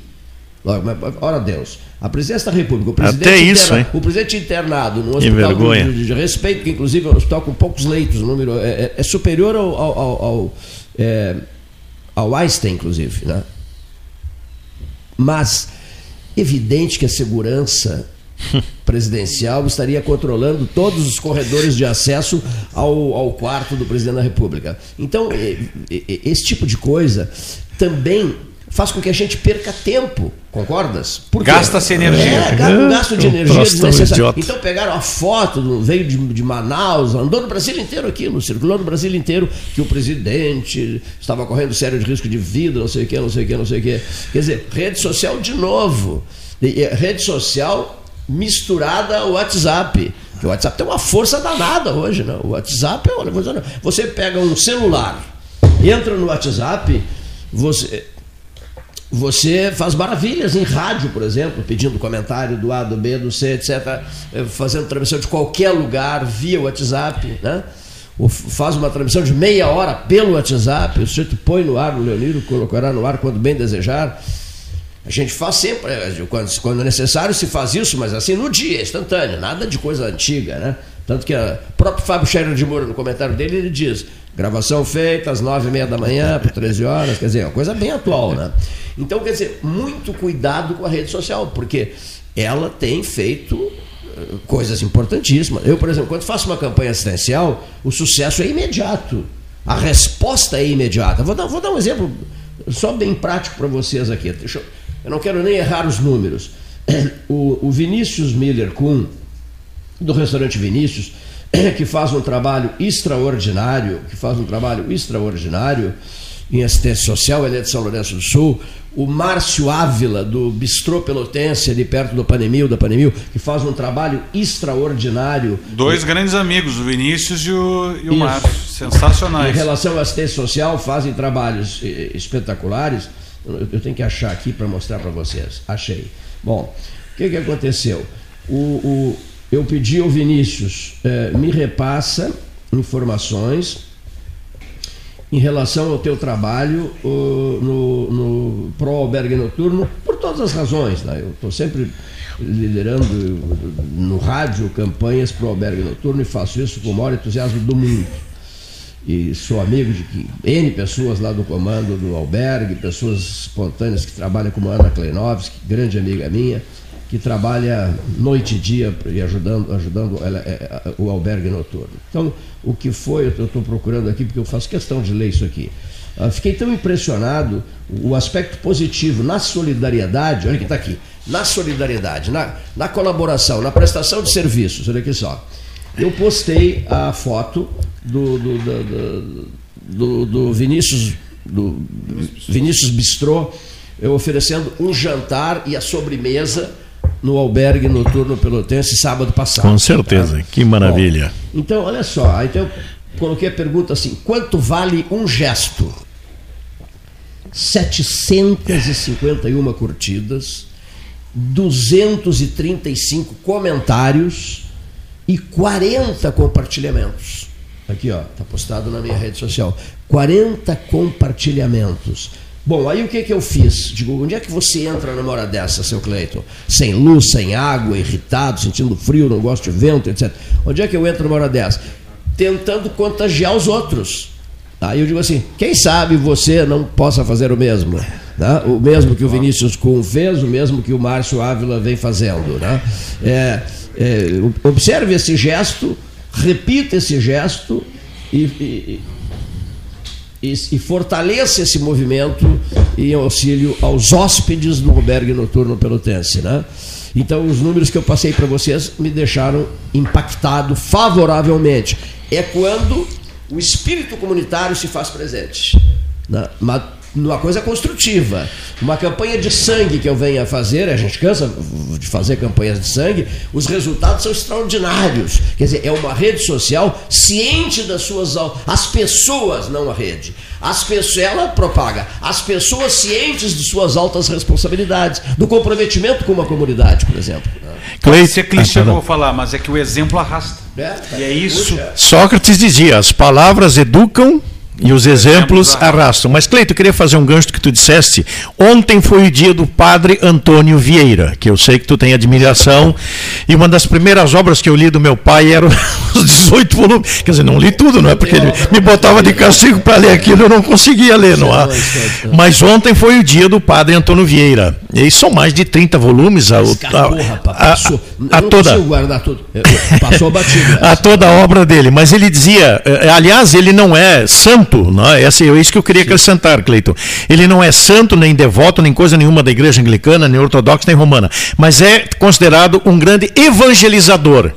Mas o Antônio Vieira tinha um detalhe. Quando ele fazia suas viagens, ele tem um famoso acontecimento, um naufrágio perto da ilha de Açores, onde o navio que ele estava, isso no século XVII, né? Para quem eh, sabe contextualizar o padre Antônio Vieira, e, e o navio estava sossobrando, né? já estava afundando, e ele estava com, com, com dificuldades e, e, levando víveres, açúcar e arroz e tudo para a população indígenas. E ele, Daniel, naquela época, por ser padre e sacerdote jesuíta, aliás, como é o Bergoglio, não, é, o nosso Papa Francisco é jesuíta também, com essa formação então que dispensa, dispensa comentário.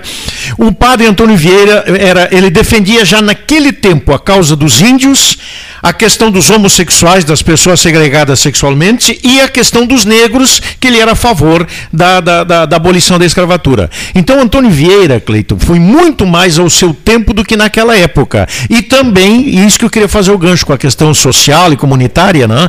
não só levar o evangelho da boca para fora, mas o evangelho concreto. Então, um gesto de caridade, um gesto de amor concreto, como dizia agora sim a Santa Teresa de Calcutá, porque agora já é santa, né?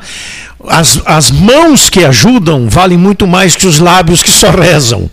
Essa é uma das frases da Santa Teresa de Calcutá. Disso, é. Quer dizer, as mãos que ajudam, que socorrem, essas valem mais que quem só reza. Tá bem, quem reza ajuda, mas quer dizer que nesse sentido, né? Ajuda mais quem trabalha, Essa, né? Eu acho, eu acho maravilhosa. Como, como também acho extraordinária aquela, os olhos têm dois ofícios. É. Ver é. e chorar.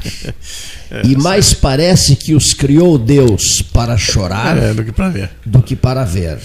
Pois os cegos não veem e choram. E choram tá? Exatamente. Tá? Acho esta. olha aqui, o, o Fernando Lessa a alma chora. A turma toda que estava, que estava chegando à Alemanha em 1990 Fomos, passamos pela, por Colônia e fomos todos diretos para a Catedral de Colônia, porque é imperdível a Catedral de Colônia. E sabes que dia era aquele? Ah, era o Dia Nacional do Perdão na Alemanha. A igreja estava lotada, a, a, os, os, as pessoas que participaram da guerra em cadeiras de rodas, Sim, né? claro. sobreviventes, eram, eram conduzidos pelo, pelo, pelo, pelo, em direção ao altar, na 900 anos de catedral, na Catedral de Colônia, e lá pelas tantas houve uma apresentação de uma orquestra, algo belíssimo. E eu disse para Freitas isso. Fiquei recuperando o Luiz Fernando Lessa Freitas, que no próximo dia 12 de dezembro, 20 anos do desaparecimento dele, do falecimento dele. É um negócio que eu não consigo mentalizar isso. 20 anos. 12 de dezembro de 2001 no ano em que o 13 veio aqui para a Associação Comercial de Pelotas. Aí eu citei essa passagem do, do, do Vieira e o Freitas ficou todo comovido. Né?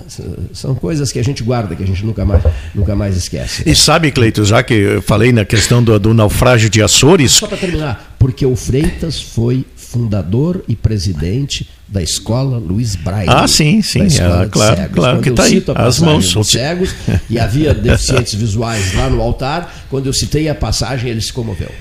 E dizia-se nessa ocasião que o, barco, ao estava a naufragar, seria pior o desastre e que o padre Antônio Vieira teve aquela atitude, não sei se talvez todos sabem, que Jesus teve lá na Galileia, né? quando estava indo com um navio com os discípulos para atravessar o mar. Eu tive a ocasião de poder estudar por lá também. E aquele vento e aquele mar começa a ficar violento e Jesus está dormindo lá na proa, né? Os caras, peraí, mas o nosso navio está afundando e tu está dormindo aqui. Aí Jesus vai lá na ponta do navio né, e acalma o vento e o mar. Diz a, a tradição que o padre Vieira teve a mesma atitude, aconselhando os, os homens naufrágio que queriam jogar os víveres ao mar e que ele fez uma oração, e até existe essa oração, é possível, Vieira, do padre Vieira acalmando o mar e os ventos, e de questão de horas a coisa se resolveu e não naufragaram. O padre Vieira é gigantesco, não? Gigantesco. E ouvindo os exemplos de vocês, do Cleiton, desde o albergue até agora, e, e a sua também, Ramacés, eu fico. E vi, vinha à memória alguns fatos que na política, se a gente coloca em prática muitas vezes um exemplo ou um gesto, sabe o que, que a gente escuta?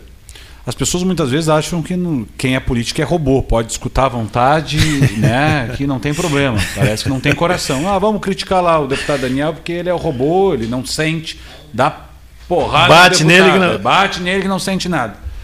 E, e vocês falando disso, eu acredito que, independente do espaço que a gente esteja, o cidadão é o mesmo. Com o Daniel certeza. é o mesmo de sempre, o Cleito é o mesmo de sempre. Isso a gente é muito vai aprimorando, mas os nossos valores, a nossa essência é a mesma. E quando um político tem algum gesto como esse, a gente escuta a seguinte frase, eu digo isso porque já escutei. Não faz mais do que a obrigação. E eu não estou dizendo que as pessoas têm razão ou não, mas se a gente não faz, Pessoas, a mesma pessoa que disse isso se tu fez, a mesma pessoa vai dizer, olha lá, não faz nada. Não, e se faz, a pessoa diz, é não faz mais do que obrigação. A gente vive, obviamente, isso muito também, voltando, a rede social acaba dando voz, a gente tem que estar preparado, não é uma reclamação, as pessoas têm a liberdade, eu respondo, passei o final de semana, Cleiton, uma notícia dos bastidores, de quinta noite até ontem à noite, fazia live em porque aí a gente tem é o Facebook, é o Instagram, é o WhatsApp. E o meu número particular, as pessoas têm, eu atendo, eu respondo. Claro que não, talvez nem fica muito uh, em turbulência, muito movimento, não consigo responder todos ao mesmo tempo, mas faço questão de responder. E, e eu passo, passei o final de semana gastando energia para repor a verdade sobre algo que as pessoas entenderam dessa forma porque se espalha nas redes sociais só o sim e não, sim e não, sim e não. Não se tem o contexto, não, não, se tem a, a, a situação toda, enfim. As pessoas não leem o livro, as pessoas só leem a capa do livro e acham que entenderam. Mas nessas mensagens que recebeste, é, para fugir até do assunto é, que te trouxe aqui, é, não chegou uma mensagem tipo assim Afinal, a Paula Schild Mascarenhas será candidata a vice-governadora ou não? A pergunta é exclusiva do 13. não chegou a pergunta, mas. Não. E o problema, sabe qual é? É que eu também não tenho resposta.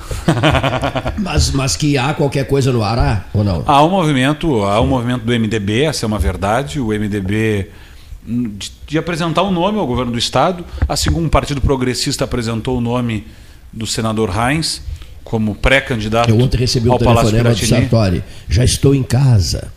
Né? Ele estava hospitalizado na Santa sim. Casa. Né? Já está mesmo? Está 73 não, porque anos. a mídia não, não divulgou não, não, nada. Está, eu recebi um telefonema dele. Não, sim, está que bom. com 73 anos uhum. em casa, perfeitamente recuperado depois da, do, do, da Santa Casa e a, o período de Covid que ele sim. Sim. Quem está que no bom. período de Covid, só para aproveitar, também um colega progressista, doutor Pedro Fesfale. Ah, isso mesmo. Está internado, foi entubado. Perfeito. Jair mas... Soares ontem à noite me telefonou, é amicíssimo do, do, do, do Pedro, Pedro. Pedro e, e, e, até vizinho do Sartori lá em Porto Alegre. O Jair me disse, eu vejo daqui o edifício do Sartori.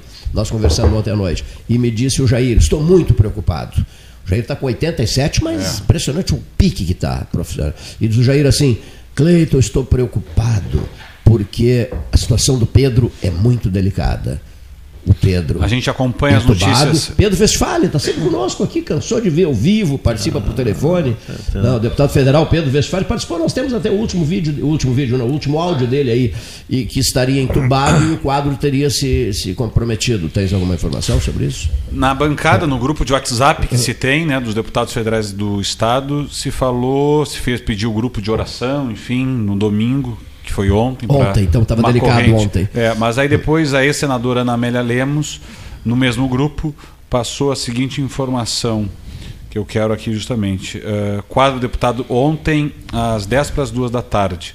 Quadro deputado Pedro continua evoluindo muito bem. Agradecemos as orações e pensamentos positivos. Seguimos unidos pela melhora dele. Grande parceiro, gosto é muito bom, do Pedro Westphal. É muito gente boa, muito. É, gente boníssima. É. Ele é amicíssimo do Cláudio Oliveira administrador, dire, do, presidente do hospital, do, hospital, do HPS. Na, do Hospital que Conceição. Eu falei HPS? Não, não. Grupo Hospitalar Conceição. GHC. GHC. GHC. GHC. São amicíssimos, né? E ele é um que me passa informações também sobre do Pedro Westphalen. Mas o Cleiton, aquela tua pergunta do, do WhatsApp que tu recebeu, ela, ela, ela procede muito, não? Porque tava... o nome da prefeita Paula. Ah, sim, sim, não, vamos é, vamos voltar à conversa, né, Leonir? Mas o nome da prefeita, não, ajuda para acrescentar. É um dos nomes credenciados, naturalmente, a seguir adiante, não. Mas eu acho que tem que ser especulado nesse tratado, nesse momento, examinado nesse momento concordo contigo, mas o que tem que ser examinado é um outro ponto. O deputado Daniel Treziak falou em MDB.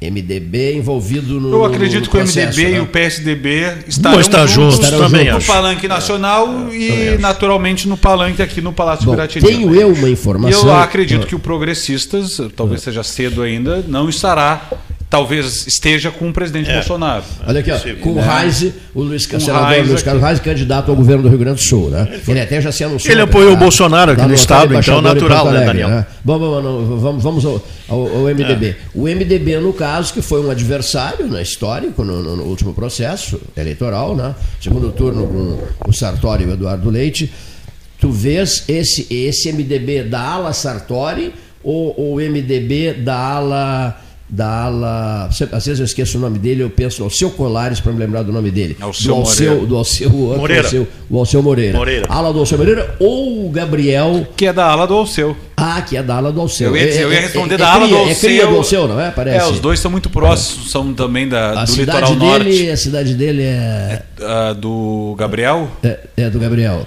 É, jovem o Gabriel, né? O atual presidente da Assembleia Legislativa. Tramandaí, se não me falha E tem uma relação muito boa com o Eduardo Leite, né? O Gabriel, tem uma relação tá. muito boa, é jovem, eu acho que pode ser aí um nome que pode despontar do MDB. Agora, que outros nomes tu achas que do, do MDB poderiam concorrer, no caso, a, ao governo do Estado ou ao Senado? Se falou muito do nome do deputado, meu colega Alceu Moreira, que tem uma experiência vasta para o governo do Estado. Né? Eu vejo um movimento tímido ainda, mas um movimento importante do Gabriel Souza, deputado estadual, presidente da, da Assembleia. Assembleia Legislativa, por vir numa mesma linha semelhante ao Sim. do governador Eduardo Leite. E eles se dão bem. Né? Tem uma ótima ah, relação por ser um jovem político, acho que isso também uh, nessa sequência MDB, PSDB, PSDB, MDB. E o Senado? E para o Senado? É uma vaga só. A Mas gente... Esse é um dado importantíssimo, né? Só há uma vaga para o Senado da República. Dessa vez só. Dessa vez, né? só vez. uma vaga. Eu acredito, se o MDB estiver com um candidato ao Palácio Piratini, dificilmente terá o candidato Senado. ao Senado. O, seria do PSDB, o candidato ao Senado. Né? Então a gente já tem... há nome sendo trabalhado não? Não, a gente monta agora porque as regras também eleitorais mudaram. Sim. Né? A questão não vai poder coligação se as regras permanecerem essas. Nós, na, no Congresso Nacional, temos até outubro, um ano antes das eleições, para alterar. Mas permanecendo as regras do jogo, os partidos políticos vão precisar de muitos candidatos a deputado estadual, deputado federal, para conseguir fazer a chamada legenda. A Ana Amélia gostaria de voltar para o Senado? Ana Amélia é o desejo, pelo que a gente sabe, é, conhece e, e, talvez não esteja tão confortável assim no Partido Progressistas. Eu digo talvez, Sim. porque também é o que a gente vê nos bastidores. Né, vê, vê melhor quem vê. Há uma frase famosa que diz assim: vê melhor quem vê de fora. Mas eu até altero um pouquinho a frase, digo assim: vê melhor quem vê no distanciamento, no tempo, no tempo vencido. Quem vê depois de passar do tempo, só para dizer o seguinte, ato falho, errado ter concorrido à vice-presidência do Alckmin, né? Concordas? Não. Politicamente, foi, não, foi né, ela erro, tinha né? uma reeleição. Ah, certa, né? É, e, mas eu acho que na vida também ela deu uma demonstração é.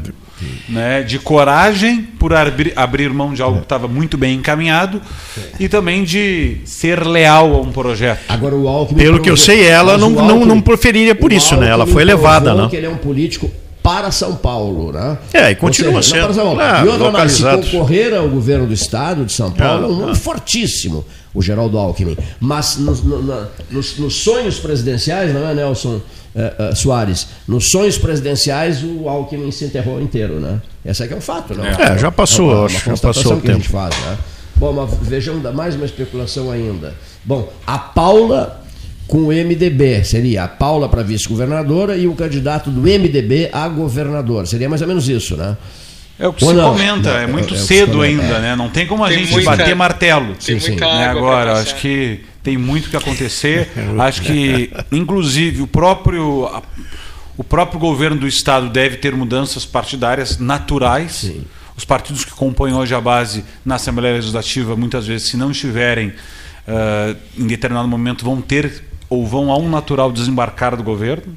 Né? O próprio PSDB fez isso no governo do ex-governador Sartori, desembarcou porque iria apresentar um nome.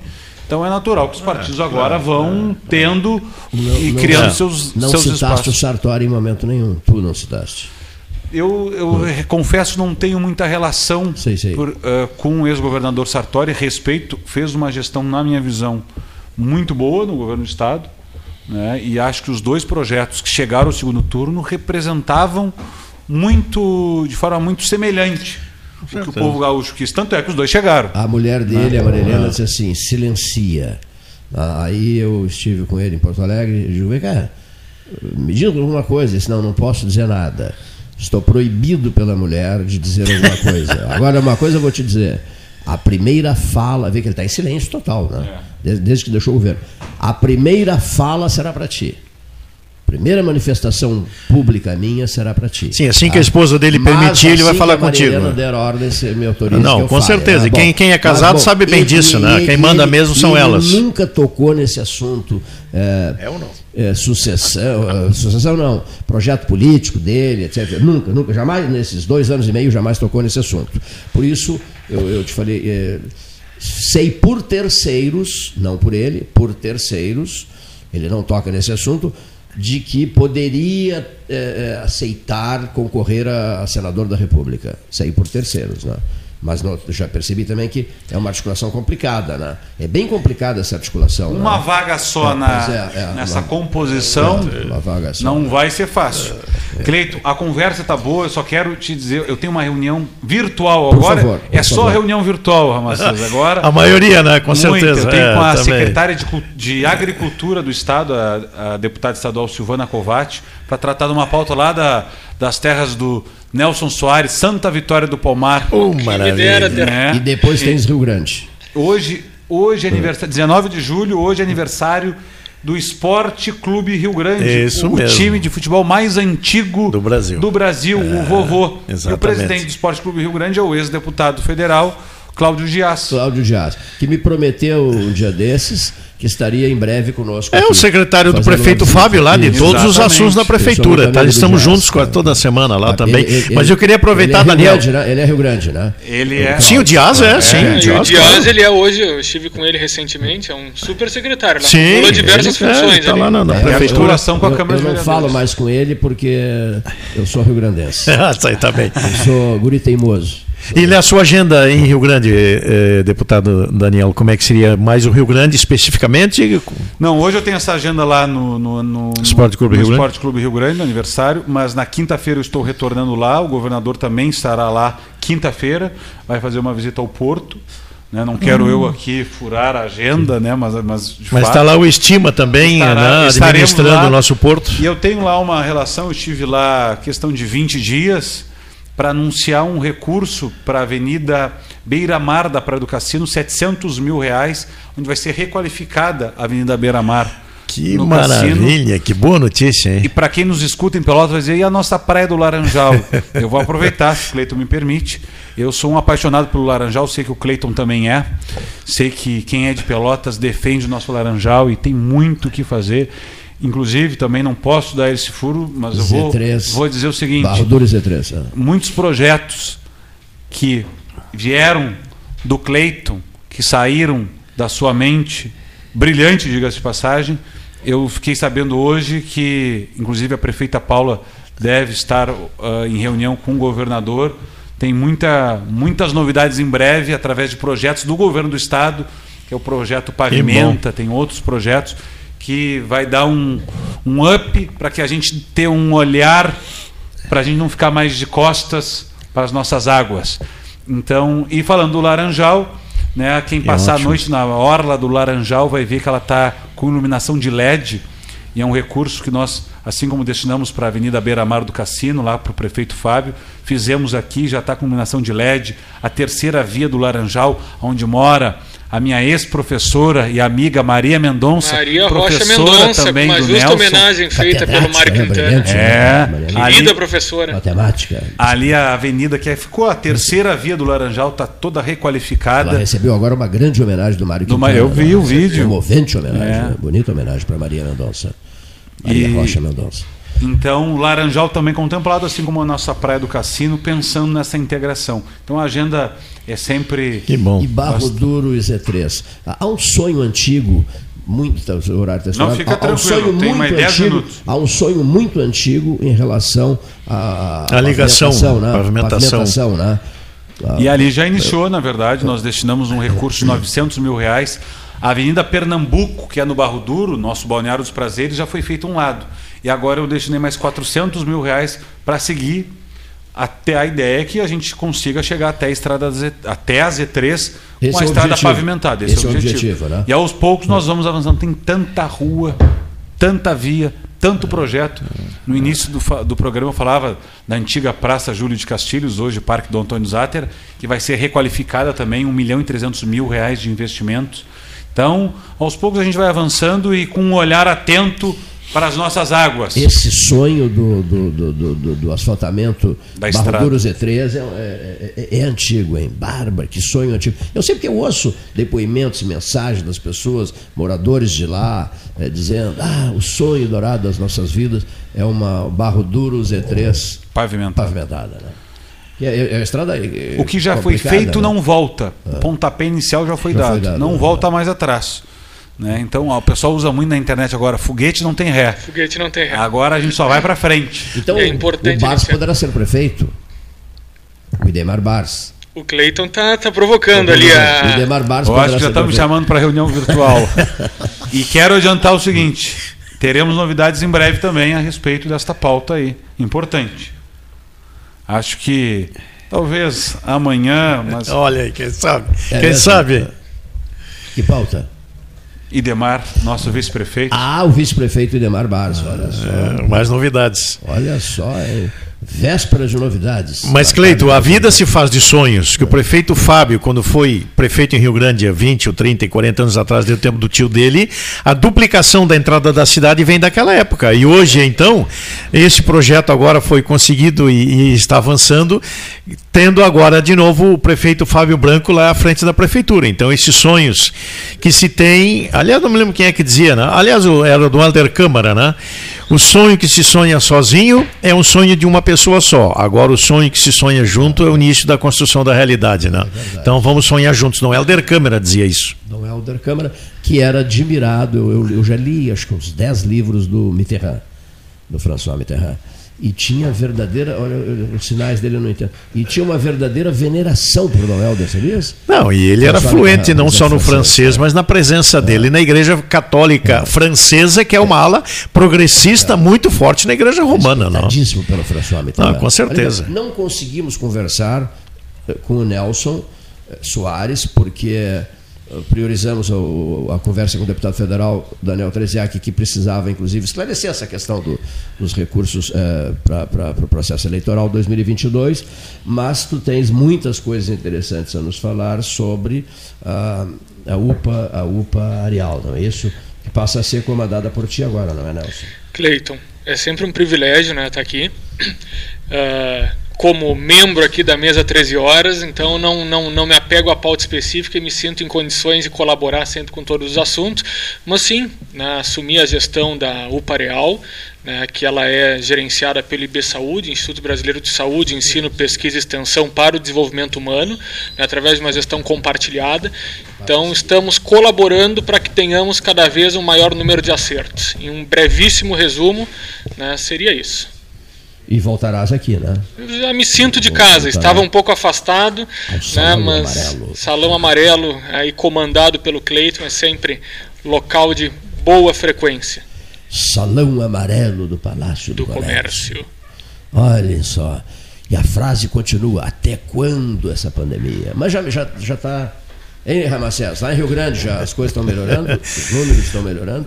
Então, então já, já temos os leitos nos hospitais já sobrando, né, o que é uma boa, uma boa, um bom momento. E as, aquelas cirurgias que já estavam sendo canceladas ou adiadas, aquelas já normais, não, é? de outras eh, doenças e coisas assim, já estão sendo retomadas assim, a, a, praticamente a normalidade.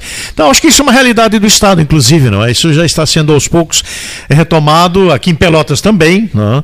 e claro que o nível da vacinação aumenta mais, então isso nos traz mais uma certa segurança e uma esperança né? Agora, de melhora, né, Cleiton? destacando que as pessoas têm que ter o cuidado evitando as aglomerações. Com certeza. E que o jovem tem que ter consciência de que o problema não está resolvido. E essa tragédia em Porto Alegre, né, na madrugada de sábado, aquele, aquele lá na, na, numa ilha, né, onde Sim, mais de 50 ruiu, pessoas ruiu, ruiu um deck, deck né, e uma, uma moça, morreu, 26 né? anos, morreu, mas era uma festa, era um bar que não tinha licença da prefeitura é. e uma festa clandestina. Então isso é muito preocupante, não que a falta de responsabilidade. Uma outra festa clandestina clandestina num depósito com 1.500 pessoas presentes. Tá? Uma festa clandestina sim, com sim. Pois é, pois é, exatamente. Então, fica, esse é o perigo, né? muito difícil. Ah, esse é o perigo, esse é o perigo, porque as pessoas não têm responsabilidade com isso. Imagina, se naquele aglomeramento, provavelmente, né, se o deck não aguentava 50 pessoas, devia ter muito mais de, de 100, sabe lá quantas, né? E, e a festa ser clandestina, então isso mostra ainda né, essa dificuldade que temos da falta de responsabilidade das pessoas nesse ambiente. É isso que é preocupante. Isso Muito não tem bem. vacina que vai resolver, não. Eu, eu, vamos abrir o 13 horas de amanhã com o nosso prezado Beto Vetromilli, não é, seu Leonir Vade, falando sobre a goleada rubro-negra, é isso? O Brasil deu uma goleada no, no derrota da Bahia. É, é, o derrota da Bahia, não? Não, não, tô brincando. É, é o Vitória da Bahia, o Vitória, né? Deu, derrota. Não, tomou a goleada e derrota. Tomou, a goleada, tomou, Vai ter que trocar nome. Vale aqui, ó. 1 a 0 rapaz. Não sei. O Brasil deitou e rolou e meteu 1 a 0 no, no, no Vitória da Bahia. Derrota, o, o, né? Beto Vetromini, Beto Vetromini vai falar disso e de outras questões esportivas na abertura do 13 de amanhã e um, e um número grande de comentaristas estarão em ação na terça-feira, 13 horas. Muitíssimo obrigado a todos os senhores que aqui estiveram e uma boa tarde. Um abraço.